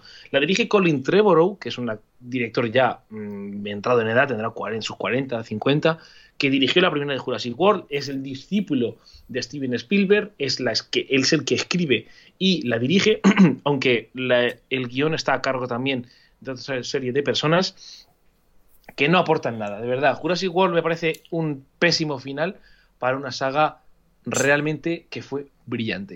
Yo no he visto ninguna de Jurassic World. Ni, Jurassic, ni Jurassic Park. Park sí, Park sí, me Ah, vale. visto todas. Pero World como que dije, porque no me hace falta. Ya está, acabó así, fin, no me acuerdo, eh, de la última eh, de, Jurassic, de Jurassic Park. Pero es como... Pues la de Jurassic No World, la primera... falta. Sí, Sí, la que pues decías mira, de- si quieres, del la, la primera está, la primera está bien. No, no, no. La primera también la dirige eh, Colin Trevorrow. Es Jurassic World, Jurassic World de Reino Caído y Jurassic World Dominion. La primera está guay, o sea, está entretenida. La segunda es una maravilla, sinceramente merece mucho la pena porque le aporta el toque personal de Juan Antonio Bayona, le aporta la magia y esta tercera es horrible. Vale. Pero es que esta es peor. Pero, y es que me estoy cabreando, Nico. Párame, Ja- por favor, que me estoy cabreando. Halle Berry, chaval. Di tú cómo se llama, que yo no quiero ni verlo, ¿eh? Kings. Kings. Vale, pues la dirige Denise Gamze Erguben, que mm, dirigió antes una peli, una peli que mientras, mientras digo de qué va porque es que no me interesa nada en esta peli. O sea, esta peli la vi porque vi que la directora había dirigido una peli que a mí me gustó mucho, que fue Mustang. O sea, Mustang está bien. Me suena. Must- Mustang, o sea, es, eh, es famosa, Mustang está muy bien. Y dije, coño, voy a ver ahora esta de Kings. Y cometí el error que no es muy común, ¿no? De ver una peli buena de una directora y, y digo, vale, voy a ver qué pelis más ha hecho porque supongo que serán de este estilo, como pasa con David Lowery, como pasa con Steven Spielberg, como pasa con muchos, muchísimos directores buenos. Pues no. Me puse a verla, dije, ¿esto qué es? Dije, ¿esto qué mierda es? Y vi que tenía de nota un 3 Ostras. en, en- en IMDb.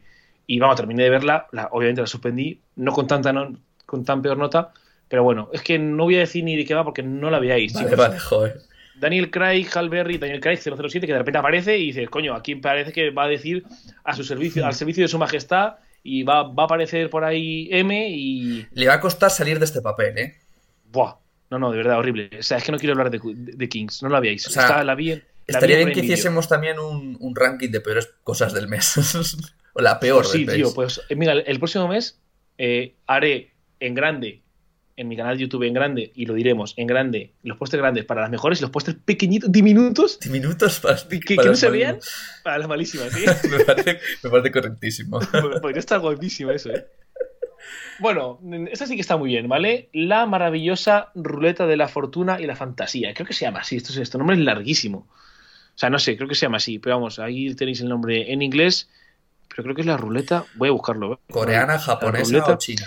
La ruleta de la fortuna y la fantasía, ¿vale? Esta es, pues creo que ningú- es japonesa, Mm, ¿vale? Es japonesa y bueno, te sonará, vas a decir, coño, no entiendo nada, pero te va a sonar porque la dirige Ryosuke Hamaguchi. El director, de, el director de Drive, Drive My Car. Sí, sí. Ah. O sea, esta la vi porque vi que era de Ryosuke Hamaguchi y dije, joder, tú, que esta la dirigió este tío que, Mm. que dirigió hace un año, menos de un año, Drive My Car. Esta es eh, ligeramente anterior, creo que es del 2020 o 2019. Perdón, de- del 2021, es justo anterior a, a, a Drive My Car. Está ambientada en Japón, el Japón profundo. Te relata perfectísimamente cómo son los japoneses, la cultura japonesa, las relaciones. Pero Japón rural. Eh, no, Japón de Tokio, pero Mm. el Japón profundo me refiero a que. Joder, pues es que se notan mucho Suburbios. japoneses. Sí, sí, efectivamente. No es Japón, no es el centro de Tokio, ni es moderna, ni es nada. O sea, el toque de Hamaguchi es una absoluta maravilla. Me, me gustó mucho. O sea, esta sí que, ¿Mm? sí, sí que la, sí, esta sí que la recomiendo. O sea, esta, está- es una peli notable. Qué. Cuenta, además, esta peli tiene un formato curioso, porque mm, para los que vean el póster, si os fijáis, hay como tres. em, tres renglones, justo debajo del título, hay como, como tres, como tres secciones, ¿Vale? pues son, son tres capítulos, porque la, peli son tres, tres historias completamente distintas, Mm, vale. que únicamente tienen como tema central que tienen que ver con el drama y con el amor, con las relaciones sentimentales. Y son tres historias en forma de diálogos, o sea, aquí no hay efectos especiales, no hay acción, no hay fantasía, solamente hay puro diálogo, historias normales, Hmm. planos normales, familias y personas protagonistas absolutamente normales que cuentan sus historias y no es que cuenten sus historias, sino que nos dan a conocer cómo están ellos sentimentalmente hablando. Ujú. Muy, muy interesante. O sea, se se pasa súper rápida, ¿eh? Es lenta, es así, pues co- como te podrás imaginar, si solo tiene diálogo, pues es lenta, tiene una típica musiquita también como Columbus de Kogonoda, de Co- Kogonada. Es que es difícil, Kogonada. ¿eh? Kogonada. Tú Kogonada, sabrás. sí. Me lo has dicho sí, antes sí. y ya no me acuerdo. Como nada, sí, sí. Bueno, pues es del estilo, ¿vale? Ujú. Es del estilo. Pero me gusta un pelín menos que, que Columbus, para compararla con la que he comentado antes, pero también muy entretenida. Mira, ay, no me acordaba ya de esta serie. Monsters at Work, ¿quién dijo? ¿Pero esto qué es? ¿La continuación de Monstruos S.A.? Pero, a ver, no, estaba Monsters Sí, sí, sí, University. Bueno, no, no, esa es la precuela. Vale, precuela. Y ahora ya han sacado una nueva. ¿Cuándo han sacado esta? esta es la secuela. Pero esto no es una serie. Sí, sí, sí. Ah, es una serie. Es una serie de Ah, Disney Plus. Vale, Es vale. una serie de. Disney Plus, Monsters at Work, que han anunciado segunda temporada. Es la secuela de Monsters S.A. No, tenía ni idea de que había una es serie de brutal. monstruos. Además, es que está ambientada justo, justo después de Monsters S.A. O sea, Sí. de hecho, es que hay referencias al final de Monsters S.A. Ah, Qué guay.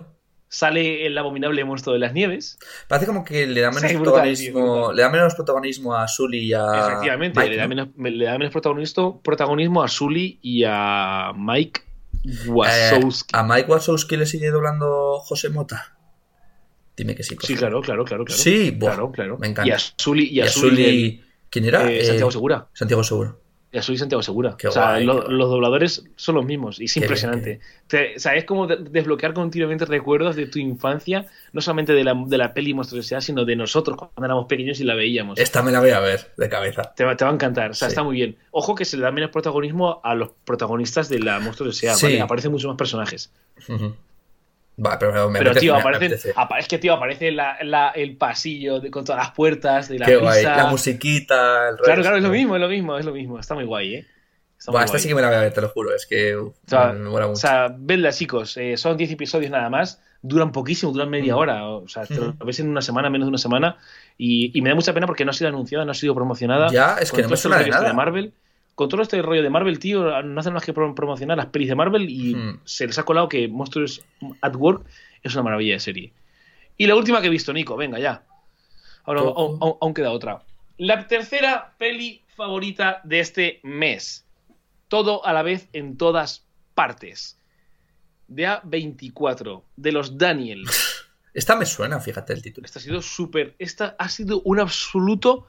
Un absoluto torbellino. O sea, ha sido una absoluta sensación en, en China eh, y, en, y en Estados Unidos. Porque la protagonista es china. La protagonista es una de las eh, protagonistas más famosas, unas actrices, mejor dicho, más famosas de China y del sureste asiático. Ajá. Pues es una maravilla. De verdad, esta te va a encantar, tío. Tienes que ir a ver. Si puedes ir a verla al cine, Está en el cine. Vea- id a verla todo el mundo al cine, por favor, porque es un, es un- es que es una auténtica torbellino de, de imágenes. Bueno, para que os hagáis una idea, he visto Doctor Extraño en el multiverso de la locura y esta sí que es del multiverso. Sí. La de Doctor Extraño se queda en es una mierda comparado con esta. Sí. Que sí, que sí. Esta trata el multiverso porque la protagonista eh, se da cuenta de que puede viajar por el multiverso y tiene que conocer a todas sus yos de todos los universos para poder resolver un problema en el universo de la Tierra, ¿no? en, el- en nuestro universo. Y buah, es que te muestran de cada cosa. O sea, de repente es una absoluta maravilla. O sea, es tan absurda, Nico. Es O divertido. sea, es muy divertida de lo divertida que es y de lo del, o sea, hay momentos que te desternillas de risa, Mm. que te partes de risa. Pues hay momentos que dan tanta risa que son absurdos. O sea, te- a mí me gusta mucho ese humor y es completamente absurda. Ay, tío, no sé cómo, de- cómo describirla. Sales del cine diciendo, coño, ¿qué, o sea, ¿pero qué he visto, tío? Qué bien me lo he pasado, que- ¿no? Qué guay. Sí, sí, he, he pasado dos horas súper divertidas. Mm. Es, es muy divertida. Todo en todas partes es la gran sensación para mí de este año.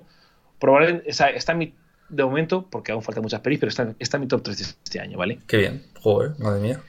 Sí Y venga, la última, la última ya. Top Gun Maverick, Oh. la famosa Top Gun Maverick de la crítica, la subí a mi canal, fue muy famosa también. Gracias por el vídeo que, por, por, por, por lo que me habéis comentado.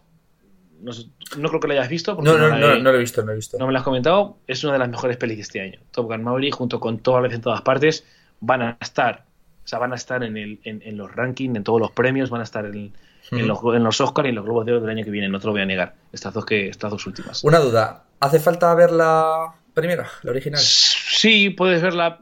Yo la vi hace mucho tiempo, no me acuerdo. Pero luego vi esta y dije, bueno, tampoco hace falta. No hace falta que la veas. Vale. Es, verdad que si la ves vas a entender algunas cosas de algunos diálogos, algunas esas típicas miradas que tiene Sí. Tom Cruise, que es un, actor maravilloso. Pues, pero si no, si no la ves no pasa nada, ¿vale? Es realmente impresionante verla en el cine por el sonido de los aviones. Ya. Es una puta maravilla. Sí ¿eh? que creo que con respecto a lo que comentamos, creo que en el podcast anterior, eh, da la sensación de que se les acaban las ideas y que necesitan hacer algún refritillo de algo del pasado para, para seguir tirando de, de chicles que tuvieron éxito. Y me da un poco de pena en realidad, porque joder, lo de Top Gun pues era una película ahí pues que pasó a, pasó a la historia y sin más, y estuvo bien, y punto. Y era que de repente saqué no sé cuántos años después esta continuación es como, mm, ¿qué pasa? ¿No Sí, se os ha ocurrido sí. nada nuevo? No sé, es la, que, la sensación que me da. Eh, pues mira, llevas razón en una cosa. Eh, es verdad que a priori puede parecer que la gente puede parecer aburrida porque el tema está agotado, ¿no? El tema de Top Gun. Pero Joseph Kosinski, que es el director, y el, el guionista Christopher McQuarrie, director de las últimas de mm, Misión Imposible y de Jack Reacher, lo hacen muy divertida, Nico, lo hacen completamente divertida. Han como, es que han pasado 25 años, ¿vale? Desde la última, de- desde la primera Top Gun, y han como, ya no es casi una secuela ni una continuación, es casi un reboot, ¿sabes? Mm. Es casi dar otro, un lavado de cara a Tom Cruise y a Maverick, y, y lo hace genial. O sea, sinceramente, lo hace genial. La inclusión de personajes nuevos, protagonizados por Miles Teller, o dirigidos por Miles Mm. Teller, que es un actor que me encanta, hacen de una peli muy, muy profunda. Qué bien. Ay, Pues ya nada, está. oye, ya, terminó por, verla. ya terminó por este mes. Sí, tienes que verla. Se acabó. Si puedes en cine, mejor. Si puedes ver en cines Ya. todas las de todas partes y Top Gun, a por ello. ahora en Burgos, fíjate, es que es difícil ¿eh? ver películas. No duran mucho en las salas que hay aquí. Hay dos salas ahora mismo aquí. Es Bueno, en lamentable. hay una. Ya, bueno. Dos salas hay en Burgos. Solo dos. Han ido cerrando Joder, poco, a poco. Es que han ido cerrando. Había antes Sí. cuatro o cinco y han ido cerrando y solo quedan dos. Y es que duran las películas, como te despistes, te la han quitado. Claro, claro. Si ya aquí hay pelis así independientes que duran poco, aquí en Madrid en cartelera, pues Ya, imagínate. pues, no, aquí en no llegan directamente. en fin. Bueno, Pues Nico. nada. Vamos con ello. ¿qué has visto tú? First Man. The First Man. ¿La conoces? Eh, sí, sí, la he visto, claro. Eh, si no me equivoco, esta estaba dirigida por nuestro. Ah, no. Ah, Ah, no, no, no, no, no, no. no, Pensaba pensaba que que esto. Sí, Sí, sí, estamos, diciendo, estamos pensando en el mismo. sí, estamos pensando lo mismo, ¿no? Eh, ¿Y por qué tiene yo en mente esta idea? No, pero Ferman no es de Denis Villeneuve. Es de Damien. Ah, Chazelle. Damien Chazelle, sí. sí. Damien hi- hizo Whiplash. Ah, Damien Chazelle, Damien Chazelle hizo, hizo Whiplash y juraría que La La Land. ¿Sí?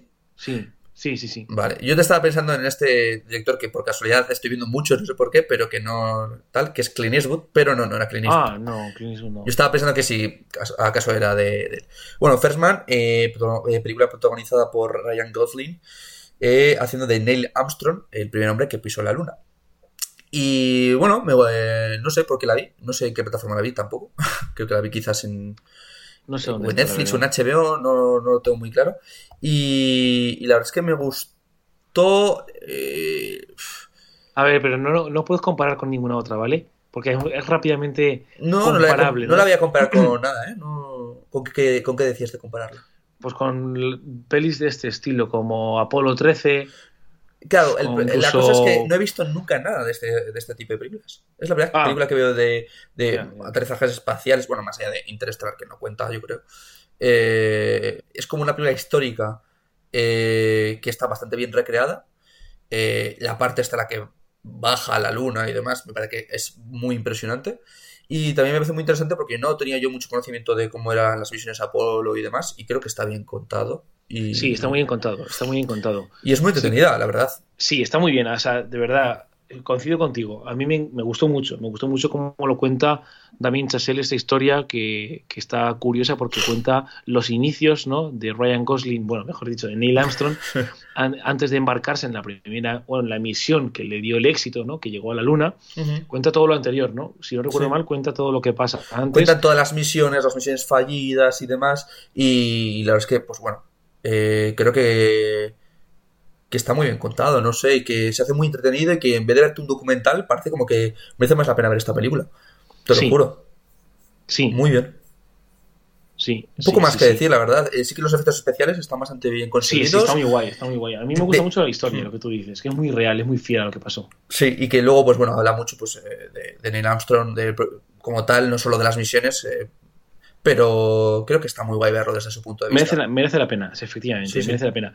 Volvemos a como a lo de hacer rutas salvajes. No me parece que sea una peli extraordinaria No. ni una obra maestra, pero joder, o sea, Sí, pero que- lo ¿eh? que quiero un poco es que es como una película histórica muy bien hecha, sin darle demasiado bombo a nada, sí, sobre todo con la competencia que tienen con la URSS y demás, y, Sí, y que, verdad. y que me vería más esto, fíjate, que ahora mismo un documental sobre sí, las misiones Apolo, fíjate. Sí. Curiosamente, también. ¿eh? que prefiero Yo ver un también. documental sobre el tema, un tema histórico a verme una película, pero en este caso está tan bien hecho que, que mola. Totalmente de acuerdo. No Mm. puedo añadir más porque estoy completamente de acuerdo con lo que has dicho. Así que eso. No sé qué viene ahora. Ah. V de Vendetta. V de Pues Vendetta. no la he llegado a ver nunca, creo. No, tienes que ver V de Vendetta. Tío, V de puedo, Vendetta. Bueno, V de Vendetta. Eh, la vi porque la echaban en la tele. Pero entera, ¿la viste?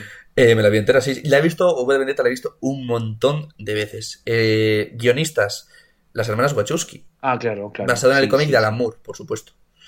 Eh, yo el cómic sí que me lo he leído a cachitos, no me lo he leído entero. y está bastante guay. Y es una historia que a mí me gusta mucho, mucho, mucho. V de Vendetta, V, el personaje de V, protagonizado por Hugo, Hugo Webbing. No sé si sabes quién es. ¿No? Es. ¿Quién es? A ver, ¿quién- te voy a decir Elrond del Señor de los Anillos. Te iba a decir el, el agente Smith de Matrix. eh, no sé si le El pones agente cara. Smith. Ah, vale. Ya, Vale, sí, vale. sí que le pones sí, cara. ya sé quién es. Sí, sí, sí, sí. Y, y nuestra querida Natalie Portman. eh, Hombre, claro. Mi querida, ¿vale? Mi novia. Ah, vale, favor, perdón, perdón. novia, Te- ¿vale? Te la respeto, te la respeto, es tuya.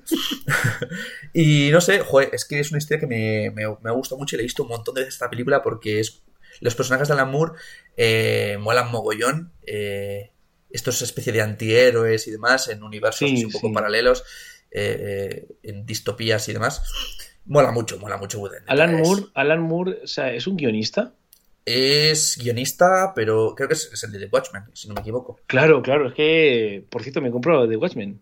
¿Te has comprado el cómic? La novela gráfica. Muy bien, muy bien. Pues Sí, sí. Te va a gustar mucho. espero. Claro, por eso me sonaba ese Alan Moore, Sí. por eso me sonaba ese nombre. Pues Alan Moore mola mucho porque eso, crea como unos personajes muy diferentes al típico Batman y demás. Ya, ya. Eh, y el personaje de V, es que la verdad es que mola mucho a día de hoy. Pues bueno, se utiliza por el tema de, de Anonymous y demás, la, Sí, la sí, máscara de Guy Fawkes. Y, y la historia, la historia es muy pepina. Es que no Pero puedo una- decir más. Ya, una cosa, ¿esto también está basado en una novela gráfica? Eh, no es novela gráfica, creo que es cómic sin más. ¿Y, lo te, te lo has leído? Eh, me, me he leído cachitos. Me leí creo que el primero entero y el segundo. Ah, Creo que son como Creo que son cómics. seis, creo que son seis o algo así. Ah. Ahora mismo te los compras y te los compras en un solo volumen. Pero no, no, no, no los tengo. Los he leído en digital, de hecho.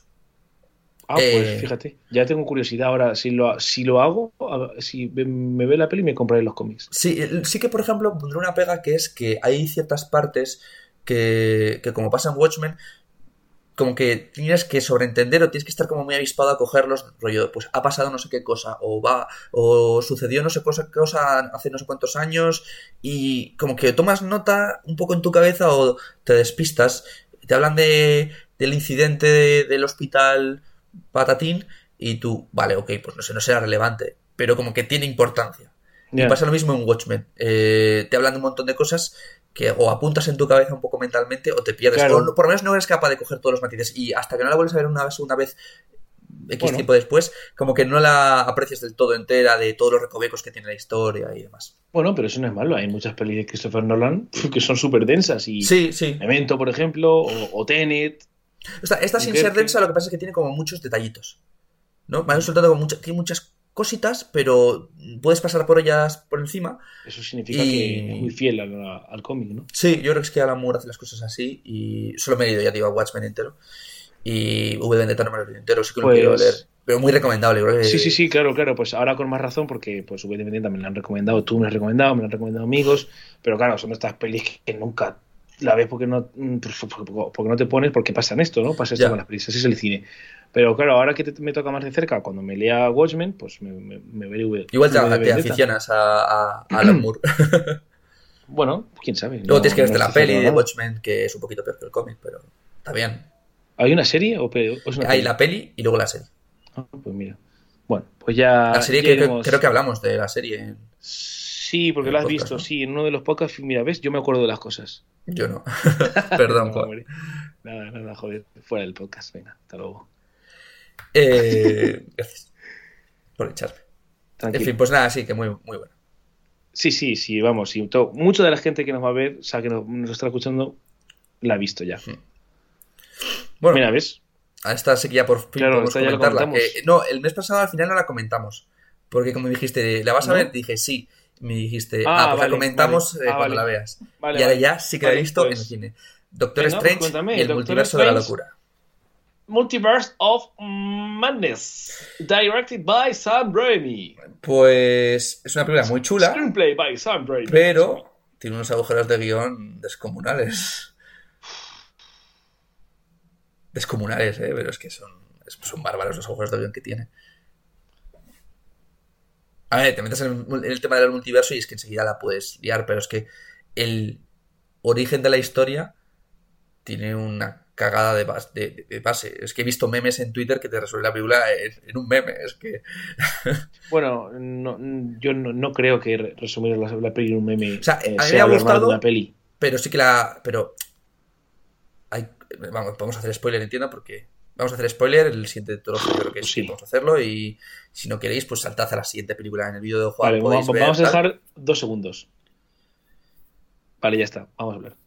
Eh, básicamente, aquí tenemos a la buena bruja escarlata, que lo que quiere es, pues, recuperar a sus hijos, a los hijos de los que hablaba en WandaVision, que había perdido, supuestamente, que nunca ha tenido. Y para ello, pues, como que quiere viajar al multiverso y, pues, robárselos a, a otra bruja escarlata. Sí, ya está.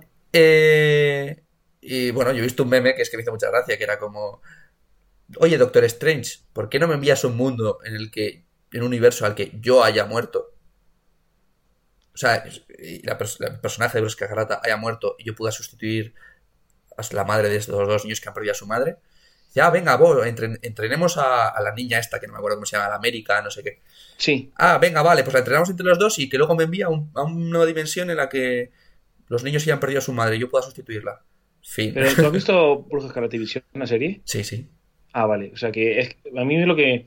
Estoy totalmente de acuerdo. La historia no es que sea una historia lo suficientemente profunda como para hablar bien del multiverso y hmm. como para juntar estos dos personajes absolutamente espléndidos, hmm. como son Doctor Strange y Bruja Escarlata. Entonces, a esto se junta de que para mí es un aspecto fundamental y que echa mucha gente atrás, para atrás a la hora de ver esta peli, a la hora de empatizar con todos los personajes, y es que es necesario ver todo lo anterior. Es necesario ver Bruja Escarlata y Visión para entender bien cómo es, cómo es Wanda. Sí. Porque si no, no lo entiendes. O sea, en ese, esa transformación de personaje bueno a malo se produce en la serie, no se produce aquí en la peli. Aquí en la peli ya nos presentan como Wanda es mala. Sí, y si solo has visto las películas, que es lo suyo que solo tengas por qué ver las películas, porque no tienes por qué haber pagado Disney Plus. Claro. Eh, que, menos que te expliquen de cierta manera, bien explicado, claro, cómo ha llegado a mala. Pero... ¿Qué pasa? Que te lo explican, pero no, de, no, bien porque no lo explican de la forma completa. Y ahora habiéndolo visto, no tienes por qué acordarte. Yo no me acordaba mucho. Sí, yo sí. Me, acordaba, pero, me acordaba, pero era como, me faltan flecos. Eso es, efectivamente. Entonces, es un poco, bueno, yo creo que la puse un 6 o un 7, no recuerdo. Ahora bien, vamos a hablar de cosas buenas. Yo creo que los efectos especiales son una absoluta barbaridad, ¿eh? pero mucho mejor que los de Sanchi, mucho mejor que los de Vida Negra, mucho mejor que los de Spider-Man. Sí, sí, sí. y además a mí me pareció muy divertido. Sí. No en plan de carcajada, pero de decir, ah, qué intenso, qué guay, eh, viajan entre los mundos, tal, no sé qué. Ahora te digo, pues esto es una mierda en sentido bueno, con toda la vez en todas partes, ¿sí? Hmm. O sea, de verdad, todo lo que se ve aquí en el multiverso no es nada comparado con lo que se ve en esa peli que te he comentado. En cualquier caso, aquí, pues los efectos son buenos. Es que, claro, estamos hablando de la peli más tocha de Marvel de esta fase 4. Hmm. Después de los Vengadores, esta probablemente sea la, más tocha. Sí, puede en ser. Cuanto a, en cuanto a volumen de producción, en cuanto a gente, en cuanto a resultados, joder, es que se ven todo, se ven las batallas, se ven... No sé, yo es que lo veía claramente. Dije, decía, estoy ante la gran producción de la fase 4 de Marvel. A ver, entre Spider-Man y esto, pues sí, yo creo que quizás me quedo más con esto y que, que, aquí ya se meten un poco más en la jarana de lo que es el multiverso y que es lo que va a guiar, ¿no? Toda esta fase 4 y las futuras fases, yo creo. Y creo que, que lo hace, lo podría haber hecho mejor, no lo hace mal, pero falla, fallan algunas cosas. Efectivamente, yo veo lo que, opino lo que tú se podría haber hecho mejor, pero no lo hace mal, ¿eh? Hmm. Pero no lo hace mal. O sea, se queda, se queda corto. Y ya por, terminar y dejar que comentes tú, creo que es una buena introducción para Sam Raimi, ¿no? Porque hay que recordar que Sam Raimi es el director de las tres películas originales de Spider-Man. Spider-Man, Spider-Man 2 y hmm. Spider-Man 3. Sam Raimi fue el director. Maravillosas esas pelis. Y lo han como repescado, ¿no? Lo han refichado y para esta fase de 4 de Marvel y creo que es una buena introducción. Creo que es va a seguir dirigiendo pelis Sam Raimi, ¿eh? Sí, yo creo que sí, yo creo que sí, que le van a volver a, meter en filas como, como jugador habitual. sí, totalmente. ¿eh? ¿Siguiente, Nico? Siguiente. Pues cuéntame.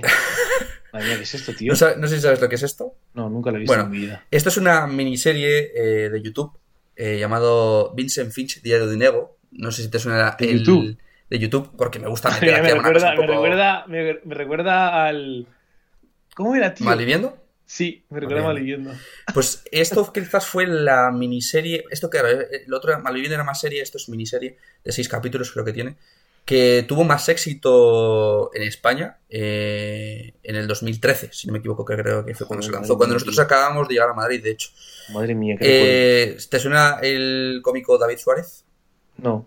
Eh, bueno, pues eh, fue como el primer trabajo con el que apareció, lo, empezó a escribir durante la universidad. Eh, y empezó a producirlo cuando estaba creo que en tercero de carrera, de hecho. Y es básicamente, en aquella época pues no, lo conocíamos tanto, pero a día de hoy ya lo tenemos como muy...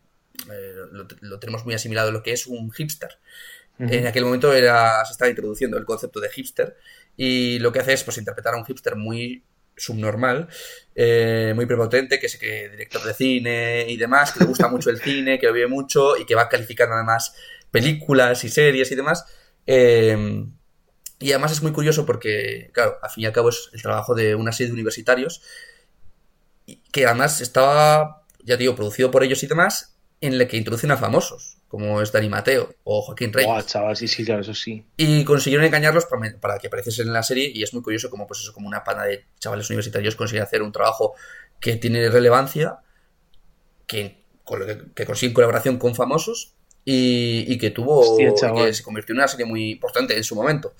Eh, ya la había visto eh, hace mucho tiempo y la había vuelto a ver ahora porque, bueno, es bastante graciosilla. Eh, quizás ahora los chistes, pues bueno, son un poco fuera Bueno, de claro, como, mal, como malviviendo. como ¿no? mal O sea, viviendo. son series que con esa pequeña producción, entiendo, hablo Hmm. desde la, la ignorancia, con esa pequeña producción pasan de moda. Hombre, o envejecen, Sí. ¿no? Conforme Sí, de pasan hecho, cinco años. Este tío, después de esto, quiso salir ya del personaje, dijo que no quería ser el nen de Stefa, que quería dejarlo, acabarlo ahí. Sí que le ofrecieron, creo que a tres media le ofreció hacer una segunda temporada para la televisión, y dijo que, que no, que muchas gracias, que prefiere decir otras cosas. Y bueno, a este le han echado del Vodafone You, le han echado de varios ¿A quién? programas de- A este, le han echado del programa de Buena Fuente, Al, al protagonista. al, al David Suárez, al, al O sea, director el- el y pro- protagonista. El protagonista es el director y el que produce toda la serie y el que la Y el guionista y de todo, sí. Adiós, y lo han hecho de esos sitios, ¿por qué? Pues porque ha soltado unas barbaridades que te cagas. ¿Y cómo O sea- consiguió engatusar a Dani Mateo y Joaquín Reyes para salir? Pues creo que comenta en una entrevista algo de que, pues de que tiene un amigo que tiene mucha labia, que conseguía engancharles de alguna manera y que a través de ese amigo que simplemente eh, se supo buscar la vida. Y es muy curioso eh, por, por eso. Y que está grabado con una cámara que tengo yo de fotografía y con una grabadora de mierda con un palo de escoba. Está grabada así. Eh, entonces, em, me parece que... Vincent, Vincent Finch. Sí, y está en YouTube, o sea, es que no tiene mucho Todo el mundo la puede ver, ¿no? La puede ver todo el mundo, es gratis, eh, dura seis capítulos y pues bueno, es graciosilla, está bien, no sé. Sí que pues eso, tiene algunos chistes que a ciertas personas les parecerán una barbaridad, chaval. Pero es de un poco de humor negro, pero está bien. Así que nada, sí, yo esto la recomiendo echar un vistazo, porque es que te la puedes ver mientras estás en el autobús o un bocadillo por la calle, tranquilamente. Qué fuerte. O sea, es Ah, que estas sí, cosas sí. me parecen muy curiosas, ¿no? Que existan, al igual que Malviviendo. Que hace, Sí. hace poco me acordé de, de la, de la serie que, bueno, ambos hemos visto Hmm. y, y más de una vez. Y Sí. la verdad es que es, es realmente curioso como hubo un momento, ahora ya es impensable. O sea, tú ponte ahora, ahora es impensable. Ahora tú haces una serie en YouTube, bueno, lo- la podrías hacer, ¿eh? Incluso. Pero enseguida te van a decir, "Ch, esto de pago para YouTube Premium, por ejemplo. Sí, y que, y que luego hay tanto material audiovisual en internet que es que Buah, es súper difícil, difícil. es súper difícil despuntar. Anda que no habrá series en internet, en YouTube, que se estarán perdiendo en el fondo del cajón y que no estaremos viendo. Y esta, pues bueno, porque en su momento, pues hoy aprovechó ahí un hueco que había. Pero bueno, yo conocí esta serie porque salía en un vídeo con Lulogio. Y ahí, así ¿Cómo salió en un vídeo con Eulogio? Sí, haciendo promoción de la serie y pues oye, Anda. no sé, llegué ahí. Qué cosas más curiosas. Pues mira, te voy a dar las gracias, Nico, porque es la primera serie que recomendamos de YouTube. Sí. Hemos recomendado series de Apple, series de Netflix, series de Disney, e incluso series de Prime Video, series de Movistar, por cierto, porque sí. Virtual Hero está en Movistar. es una producción exclusiva de Movistar.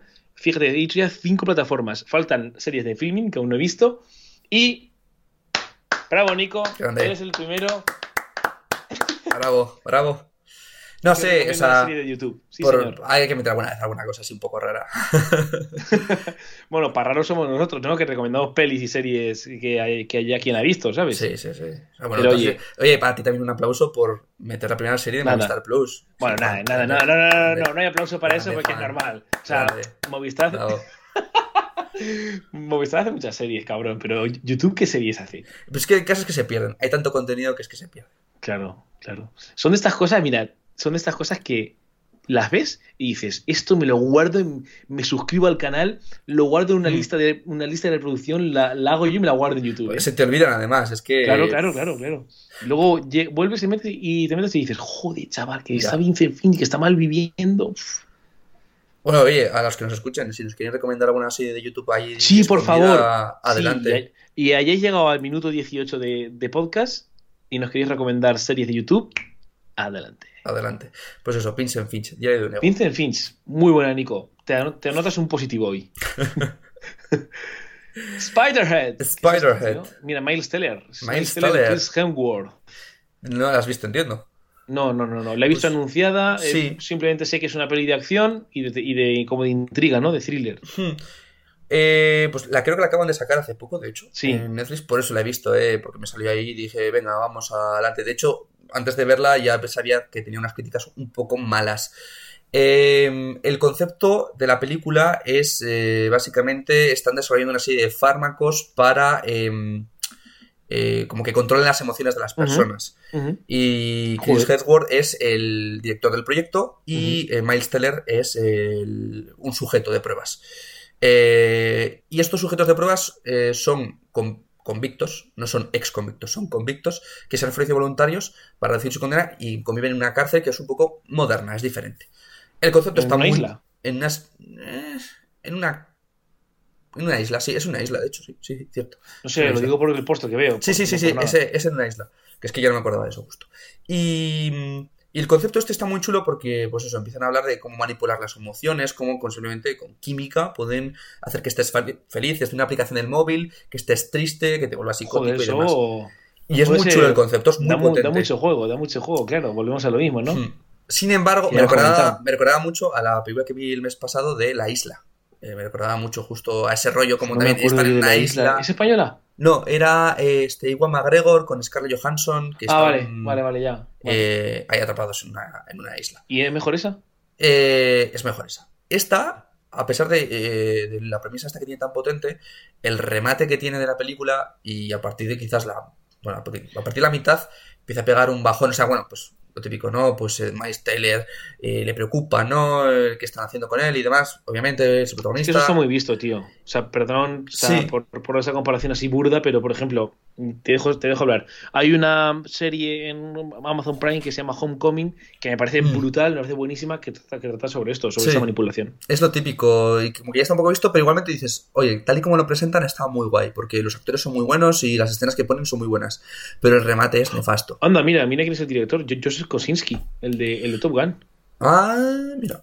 Oye, Pensaba que era, pens- pensaba que era Joe Russo, los hermanos Russo, los de, Mm. los de los Vengadores. Como trabajan mucho con este tío, sí. con Chris Hemsworth, pues mira, es Pues Joseph Kosinski. Qué, qué curioso. Está basado en una novela de Escape from Spiderhead. Una novela.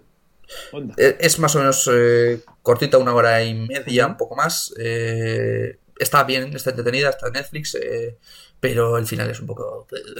Pues mira, ya me lo estoy cogiendo bastante tierra a Netflix, no sé por qué, porque estoy viendo cosas muy malas de Netflix últimamente que Mm. no me están haciendo nada de gracia. De hecho, estoy viendo la de la isla Bienvenidos a Edén. Ah. Es una absoluta puta mierda. Lo Eh, me lo han dicho, me lo han dicho.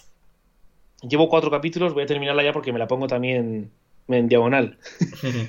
Y es una absoluta basura, ¿eh? Pero una, una absoluta basura. Me he negado a verla. Y me está dando mucha rabia las cosas que eestoy viendo en Netflix. Sí. No la veas, por favor. No, no, no, no la favor. No, no la voy a ver. Si no la- te y si la ves, si la ves, voy a Burgos y te pego una colleja. Tráeme una bolsa para vomitar, anda, ya que vienes. Me, parece perfecto. Pues Spearhead, mm, sin más. Spiderhead.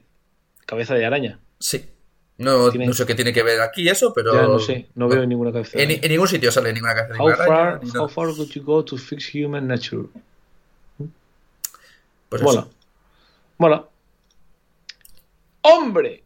El código da Vinci. No sé si Nicolás. has visto esta película. Por supuesto, por Ah, vale. supuesto. Por supuesto. Eh, el código da Vinci, no sé por qué vi el código da Vinci. Me aburría, quería ver una película que ya había visto y hacía mucho que no veía el código da Vinci y dije, pues voy a ver el código da Vinci. Código da Vinci, sí, señor. Eh, mm, dirección Buah, de ¿quién- Ron Howard, ¿Quién no ha visto el código da Vinci de Ronito? de Ronito, y música de Hans Zimmer, eh, ojito. Sí, sí, sí. sí, Novela sí. de Dan, de Dan Brown. Eh, no sé, Dan Brown chula. también es súper famoso. O sea, ese tío ha escrito un montón de libros de espionaje y de, y de, y de intriga, ¿eh? Sí, de hecho, las otras dos películas en las que aparece Tom Hanks eh, son muy buenas. Eran, son- a ver, eran El Código da Vinci, El Código da Vinci, Ángeles y o Demonios. sea, no, creo que se llama Ángeles y Demonios. Ángeles y Demonios tal cual. Y luego es Inferno, creo. Inferno, efectivamente. Son todas con una visto temática. la- ah, ¿Has visto las tres? He visto las tres. Yo he visto dos. He visto la primera y Ángeles y Demonios. Que es la segunda, sí. Eh, Eh, están las tres. A mí me gusta mucho este rollo. O sea que. a mí también me gusta, sí. Mm, Porque mezclan eso un poco de, de historia, hablan de religión, hablan de misticismo, hablan de simbología, hablan de todo con un punto de vista así como muy neutral, ¿no? Sí, sí, sí, claro, efectivamente, porque en el momento que te metes, yo me acuerdo del Código da Vinci, que es la que más he visto, te metes en esos temas de religión y me gusta porque lo plantean desde el punto de vista del fanatismo, es decir, que cualquier fanatismo es malo, ya Hmm. sea de religión cristiana, de religión musulmana o de religión que la sea. que sea, o de religión hebrea, me da O igual. de política o de lo que sea. Sí, claro, cualquier fanatismo es malo y aquí se, re- se refleja muy bien eso. O sea, creo que llega un punto en la peli de Código da Vinci en la que no nos importa qué religión sea, sino que estamos obcecados en el tío este que es un puto psicópata y un puto fanático que va a liarla por ahí. Básicamente. Y, y- y da igual que sea cristiano, que sea musulmano, que sea... Re- ¿Recuerdas quién era el fanático? Buah, tío. ¿El actor? Pues no, pero sé que era calvo, pues no sé, a mí ¿Calvo? se me viene la... Mm, No, Sí, no, sí. igual te estás, te estás viendo igual de película. No, sí, hombre, este que se fustiga. Pero no era calvo, era rubio. Ah, era rubio. Ah, pues mira, O Julián. sea, ¿No sabes quién eres? Pues No, te hombre, ibas a flipar. Owen, Owen Wilson, no. Paul Bethany. Ah, Paul Bettany, ah, claro, es verdad. Sí, sí, sí, me acuerdo. Sí, sí, vale. Sí, está sí. ahí como. Paul Bettany, sí, Sí, sí. sí. Y bueno, sale, sale también. Para que Alf- no sepa visión, ¿eh? Y también sale Alfred Molina. Alfred Molina, hola, es verdad. Y sale Ian McKellen, que es este. eh, Magneto. Sale aquí medio Marvel. Sí, sí, bueno. A McKellen, sí, sí. O sea, es verdad, salen aquí medio Marvel. Sale Visión y, y Magneto. Sí. Un poco de Aquí Visión, admitido. to- to- to- aquí Visión todavía no tiene la gema, ¿eh? No, no. Mm, no lo vio venir. Eh, Tontos que somos, ¿eh? pues no sé, eh, no sé qué tal estará el libro. Yo nunca me lo he leído. No sé si Yo aquí alguien se lo habrá leído, pero bueno, tuvo mucho es éxito en súper famosa. Es muy famosa. Esta peli ha visto todo el mundo en la tele, en Sí. cine. Y es muy entretenida, yo y te cuento que es de historia. Es Así, así que se, ponen- se ve, se escucha historia Sí. también. Sí, también es verdad, ¿eh? También se cuentan cosas. Bueno, y los protagonistas, Tom Hanks y. Joder, nunca me sale este nombre. Odrito tú. Sí. Odrito tú. Tom Hanks y, y- Odrito tú, que venía de hacer a Melee. Hmm. O sea, Odrito tú aquí estaba en su máximo apogeo. Fíjate que ahora ya no se habla de Ya, Odrito tú, nada, ya no nada. hace ninguna peli. Ha, ha- ha decaído mucho esa actriz. Pero en su momento era muy, muy famosa y lo hacía muy bien. Mira, además es del 2006 esta peli que lo pone ahí. Ujú.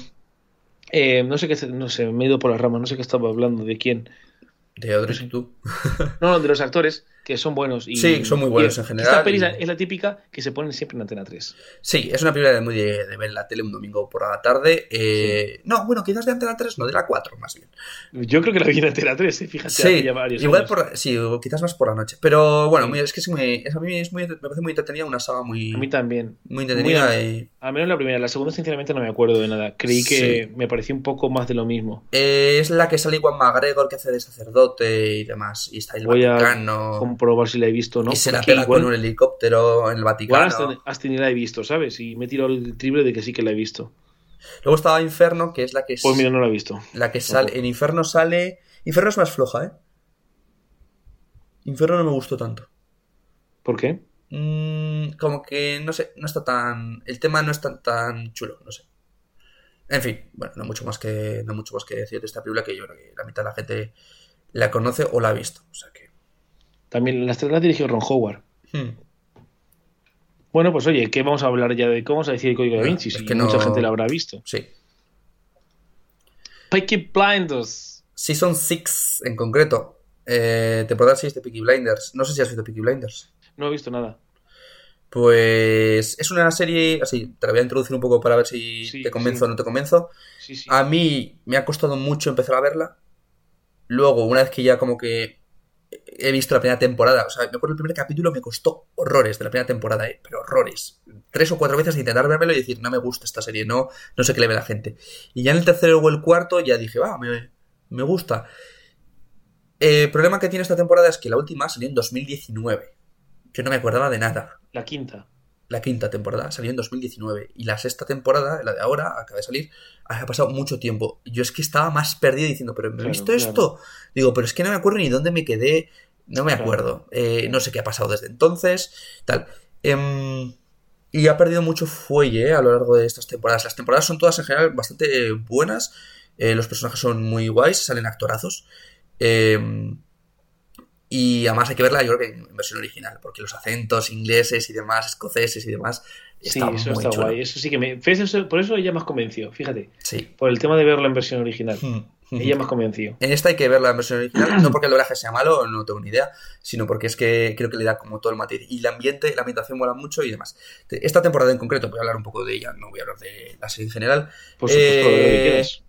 cortita, seis capítulos. eh, Bueno, tiene alguna así una escena muy chula, pero me ha dejado con un sabor de boca un poco sin más. No Mis sé, ni amigos- amargo, siquiera. Yo sé que mis amigos lo están escuchando. O sea, eh, sé, perdón, sé que mis amigos escuchando no me estarán escuchando, pero sé que la han visto, ¿no? Entonces sí que puedo comparar un poco lo que está diciendo tú con lo que están diciendo mis amigos y te voy a decir una cosa, me creo lo que dices tú. Porque antes hablaban de los Peaky Blinders. Ahora es eh, de Thomas Shelby, el protagonista protagonizado por... eh, se me acaba de ir el nombre. Yo no, yo no lo Eh, tengo... eh, Thomas Shelby, Cillian Murphy. Eso, Cillian Murphy. Sí, sí, Eh, pues eh, antes era como el grupo, ¿no? Era la banda, protagonizada principalmente por, por Cillian Murphy, pero eh, ahora es, es solo su personaje, es importante. El resto van un poco detrás, pero eso sí, tiene algunas escenas que son muy, muy, muy guays. Pasa es que en general es un poco sin más. Ellos fumando y peleándose y dando servitos y, Y parece como que no avanza. Sí que en un momento de repente pega un cambio brusco, ¿no? de repente como un montón de actividad y dices, ostras, ¿qué ha pasado aquí? Pero bueno, ha bajado, mi opinión, la calidad del guion. No de la fotografía, ni de la música Porque eso sigue siendo lo mismo. ni de las escenas. Eso sigue siendo correctísimo. Eh, es el guion o cómo han llevado la trama, han decidido llevarla, que me parece que está un poco. me está lastrando. O sea, me parece que pierde peso el interés para mí. La banda era la que molaba antes y ahora es como. Pues sí, la historia de él es muy interesante, pero no me parece que sea tan relevante o tan interesante como la podía ser la del grupo. Yo solo voy a hacer un inciso porque no la he visto, no puedo decir nada de Peaky Blinders, solamente que puede que haya cometido el mismo error que cometen muchas de agotar, ¿no? No sé. Yo creo que no se podía. Esta serie todavía le quedaría. le podría quedar mucho recorrido. Pero creo que la han enfocado por el- un camino un poco incorrecto. Un poco. Mm. Pero no, ¿eh? yo creo que esta serie podría durar mucho. Podría durar 10 temporadas. Podría durar- yo creo que. Y, y podría no cansarme. Pero sin embargo, a mí, por el camino que la están llevando ahora, no me acaba de, de enganchar. O quizás es que ha Mm. pasado también mucho tiempo desde la última temporada. No pues sé. todo, eh, claro, esas cositas al final. sí. Es que para que veas lo, lo difícil que es terminar o desarrollar una serie bien, ¿sabes? Ujú. Sí. A ver cómo la, la acaban rematando. Yo entiendo que quedará una temporada más, quizás dos, no sé. Sí, queda uno o es el final ya está. No, no, no, no sé. yo creo que no es el final. Si es el final, la han dejado bastante abierto, en mi opinión. Yo creo que es el final, ¿eh? Por, sí. por lo que, por lo que han dicho mis amigos, es que no lo sé. Ahora, vamos, no me creas, ¿eh? Pero por lo que he oído, no lo sé, ¿eh? No lo sé, la verdad. Igual Ahora es que esto que sacan luego en la segunda mitad de la temporada después. Puede ser. en unos ¿Qui- meses. ¿Quién lo está haciendo ahora? ¿Qué serie lo está haciendo? ¿Qué El? Stranger Things. Creo que sí. Sí, Stranger Things lo Stranger está Things haciendo ahora. que va- Igual es la última sacar- temporada, puede ser. Vale, vale. Entonces es que quizás estoy hablando muy pronto. Me parece que es la última esta de los Peaky Blinders, ¿eh? Sí, sí. Peaky Vale. Si sucede que sacan luego la segunda mitad de la serie de la temporada, haré una fe de, de ratas. de, Oye, lo siento, no- hablé pronto. No he terminado la, se- la temporada séptima. Pero hasta ahora, pues bueno, sin más, si van a sacar alguna temporada próximamente, yo creo que en- son seis capítulos. Es que como sea, si no que van a sacar ahora otros seis. No sé. Curioso cuanto menos, ¿no? Pues Ahí. perfecto. Apuntado, Pachi. Vamos con la siguiente. Obi-Wan Kenobi. Oh my god. ¿Has visto Obi-Wan Kenobi? No, nada. No. Entonces no vamos a hablar mucho. ¿Vas a verla? Pregunto. Uf. Sinceramente no me llama la atención. No. Mm. Hablo de ella mucho, por encima poco. Hombre, pon- hombre, he visto las anteriores de eh, series y, y pelis, claro, de Star Wars. Eh, yo además, yo creo tú que eres fan de Star Wars. Estoy viendo detrás de ti un póster de Star Wars, de hecho, sobre tu Ah, cabeza. sí, bueno, claro, pero porque me gustan mucho Star Wars, las originales, y me gusta mucho el Mm. Mandaloriano, que me parece la mejor serie de Star Wars que se ha hecho. Y, y esta no la he podido ver. Pues sí que la comento un poquito por encima. Sí, por supuesto, claro, claro, claro. Eh, pues Obi-Wan Kenobi, la serie sobre Obi-Wan entre episodio 3 y episodio 4. Es decir, sobre la última película de las precuelas y la primera original. Eh, pues está como a mitad de camino, como Tiene Luke Skywalker y Leia tienen creo que a nueve años o algo así por ahí en medio. Por lo que voy a hacer va a ser ver- ver- verme las pelis antes, tío. Así la disfruto más. Sí, quizás está guay verla justo, ¿No? verte la- el episodio 1, 2 y 3 y después verte esta y luego creo que va Han Solo y luego creo que va Rogue One. Que to- todo eso me lo he visto. O sea, sí es que Claro. solo me falta esto por verme. Pues Obi-Wan Kenobi... Es que no sé, no sé si esperarme a que te la veas. ¿Pero entre qué episodios está? Episodio 3 y episodio 4. Ah, vale. O sea, entre la más antigua. O sea, perdón, entre el episodio 3, que es la del 2002, si no recuerdo mal. o 2003, 2000, 4, sí. Sí, y la del Y 77. la del 77. Vale. Correcto. Y Vale. es eso, más o menos, pues es Obi-Wan en Tatooine, si no me recuerdo mal el planeta. Sí, sí. Eh, pues vigilando a Luke y pasa algo.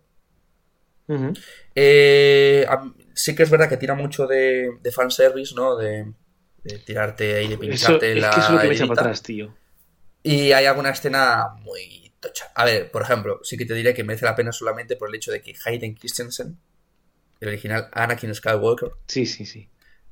sale en la película. O sea, la serie. Claro, claro. Sale haciendo Claro. de, de Anakin. Anakin. Y sale haciendo de Darth Vader también. Entonces, bueno, solo ¿eh? creo que por eso, y además con los actores eh, de doblaje originales, eh, creo que por eso merece la pena. Eh, Para una persona que no haya visto nada de Star Wars, le va a importar entre cero y nada. Claro, es que esto no, eso solo sirve para los que hemos visto todo Star Wars, todo Sí. el universo, ¿sabes? Está muy bien hecha. O sea, me refiero de efectos especiales. Hay- hay- o sea, que hay mucha pasta metida ahí. Sí, efectos especiales. eh, ¿Quién la crea? y demás. No ¿Quién tengo ni idea. Eh, ahora te digo. No, estoy- estoy seguro, que está el seguro que está el Taika Waititi. Débora. Chow, directora. Débora Chow, me suena muchísimo. A mí también me suena bastante. Eh, ahora te digo. eh, Ah, claro, es que, eso- es que, es que dirigió Manda- Mandalorian. Mandaloriano. Mandalorian. Claro, decir que me sonaba, que dirigió el Mandaloriano. Senat- y Mr. Robot y Better Call Saul. y Better. Call Saul, joder, O sea tú, que- nueva tía. Eh, yo sí que esperaría, me gustaría que hubiese una segunda temporada, ¿eh? Pues mira, ahora sí que la voy a ver de, ya de- Es que claro, como estoy ahora con Miss Marvel Ya. y...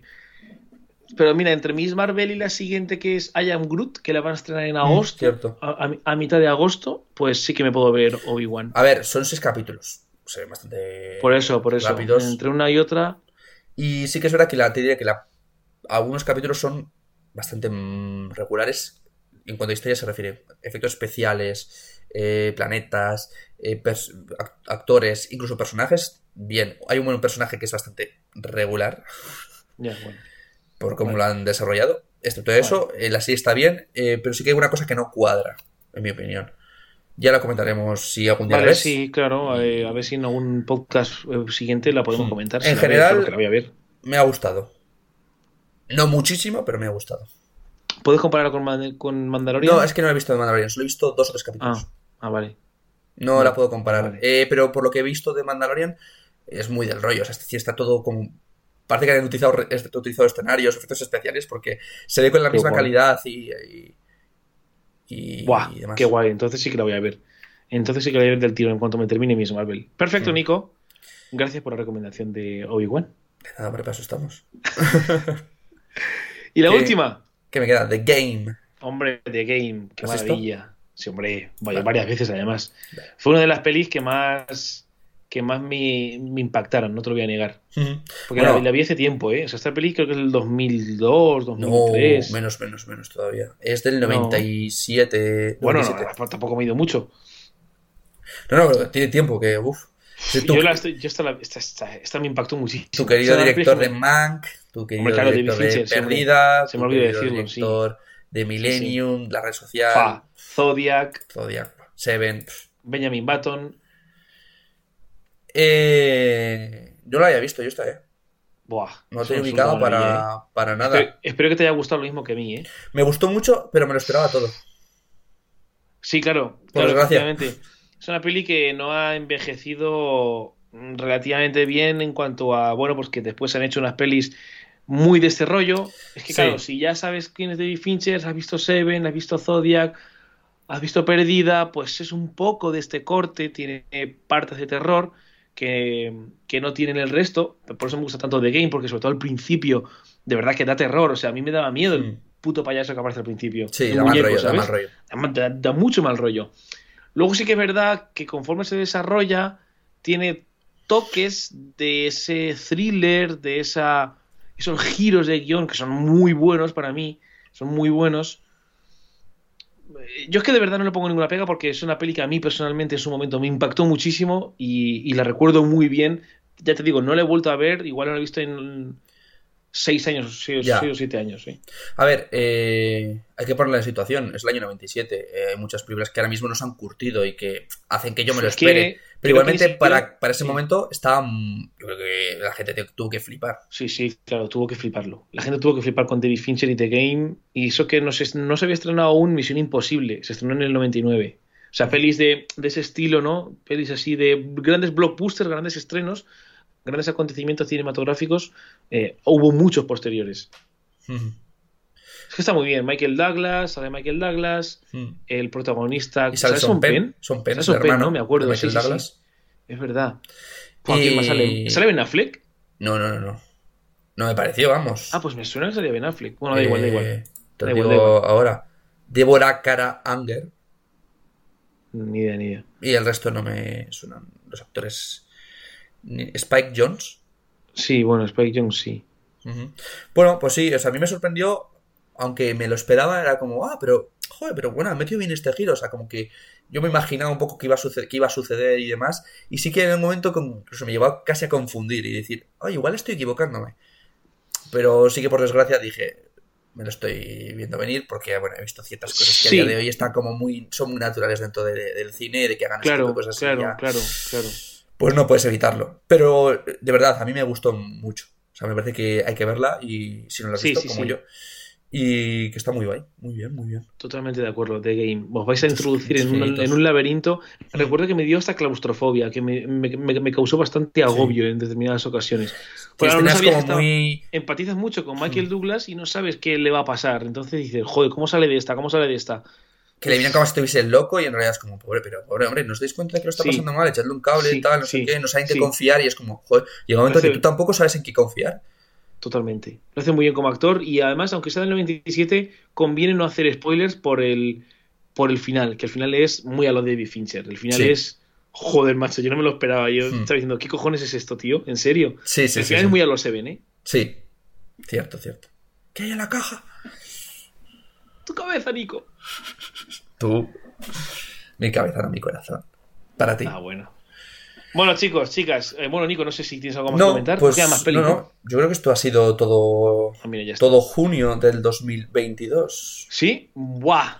Episodio Mm, 6 de sí, Silencio se rueda. sí, ep- episodio 6 de Silencio rueda. Qué guay, tío. Me, a veces, o sea, siempre que terminamos de hacer los podcasts me, dan- me dan ganas de ver peli, me dan ganas, me siento muy, como, tengo una mente muy activa. Como cada vez que veo una peli, pienso en el director, pienso en los actores, pienso en el guionista, si me ha gustado Ya. comparándola y demás, termino con la mente muy activa. Sí, sí, yo estoy un poco revolucionado, de hecho. ahora Sí, yo también. Sí, porque estamos como hablando y viviéndolo muy intensamente y además recordando lo que hemos visto y, como queriendo contarle al otro lo chulo que ha sido, que merece la pena verlo es. y... Está guay, es un buen ejercicio hacer un podcast. Porque Mm. la gente lo escucha y la gente lo escucha en diagonal, como digo yo, haciendo Sí. otras cosas, trabajando, pero hacerlo, hablarlo, es un ejercicio bastante potente, ¿no? De, de memoria, de agilidad mental, de expresión, de lenguaje, y, y me gusta, es No. muy enriquecedor. ¿Te notas más cansado al acabar? Porque yo... por Sí, menos, siempre, ¿eh? me duele casi la cabeza. Sí, a mí también. Es que no bebo Sí, sí. nada durante... Yo me he tomado una. Coca-Cola, me he tomado una Coca-Cola, sí, pero a veces me tomo una cerveza, todo se ha dicho, pero, pero es que acabo, se me acabo olvida. se me olvida recargar Acabo- agua o algo y acabo con la voz aquí, que tampoco es que yo hable mucho, pero No, no, al final... pff, o sea, ya Una hora cuarenta y tres llevamos. Nos hemos alargado, nos hemos alargado. Bueno, tranquilo. O sea, el anterior fue más corto. Sí. Nico, lo dejamos por aquí ya, ¿no? Yo creo que lo vamos a dejar por aquí. Sí que voy a hacer un inciso. He descubierto que en Spotify, si queréis ponernos eh, comentarios de películas, de recomendaciones y demás, pongo una cajita para que ellos puedan poner si quieren mm, Vale, películas, comentarios o lo que sea. Si estáis en Spotify, os animaros. Si estáis en el canal de Yo Juan, eh, poned también comentarios eh, en su vídeo. Si estáis en el nuestro, pues también poned comentarios. Mm, Interactuad un poco con nosotros porque así como que nosotros también Sí, veremos películas claro. vuestras y estaría también chulo. Claro, porque a mí me responde un montón de gente por Instagram. Me responde, a ver, eso también tenemos que plantear cómo lo hacemos, ¿no? Para conectar un poco, ¿no? Los podcasts, para que va- vaya la gente a los podcasts, ¿no? A, a los, a, lo- a la fuente Hmm. y no a nuestros, a nuestros canales ni a nuestras redes sociales. En cualquier caso, chicos, chicas, vamos a avisar de esto de comentarios al principio del podcast para que tenga más repercusión, Sí. ¿vale? Porque la gente siempre lo escucha bien al principio. Chicos, próximo. chicas, gracias, Nico, como siempre. Muchas gracias, Juan. Podcast realizado. Gracias. Mitad de temporada, amigos. Mitad de temporada, se finaliza la primera mitad del año de los podcasts. Gracias a ti, Nico, y gracias a todos los que nos escucháis. Muchas gracias, Juan. Nos vemos en el próximo podcast. Chao, chao, chao. Chao, chao.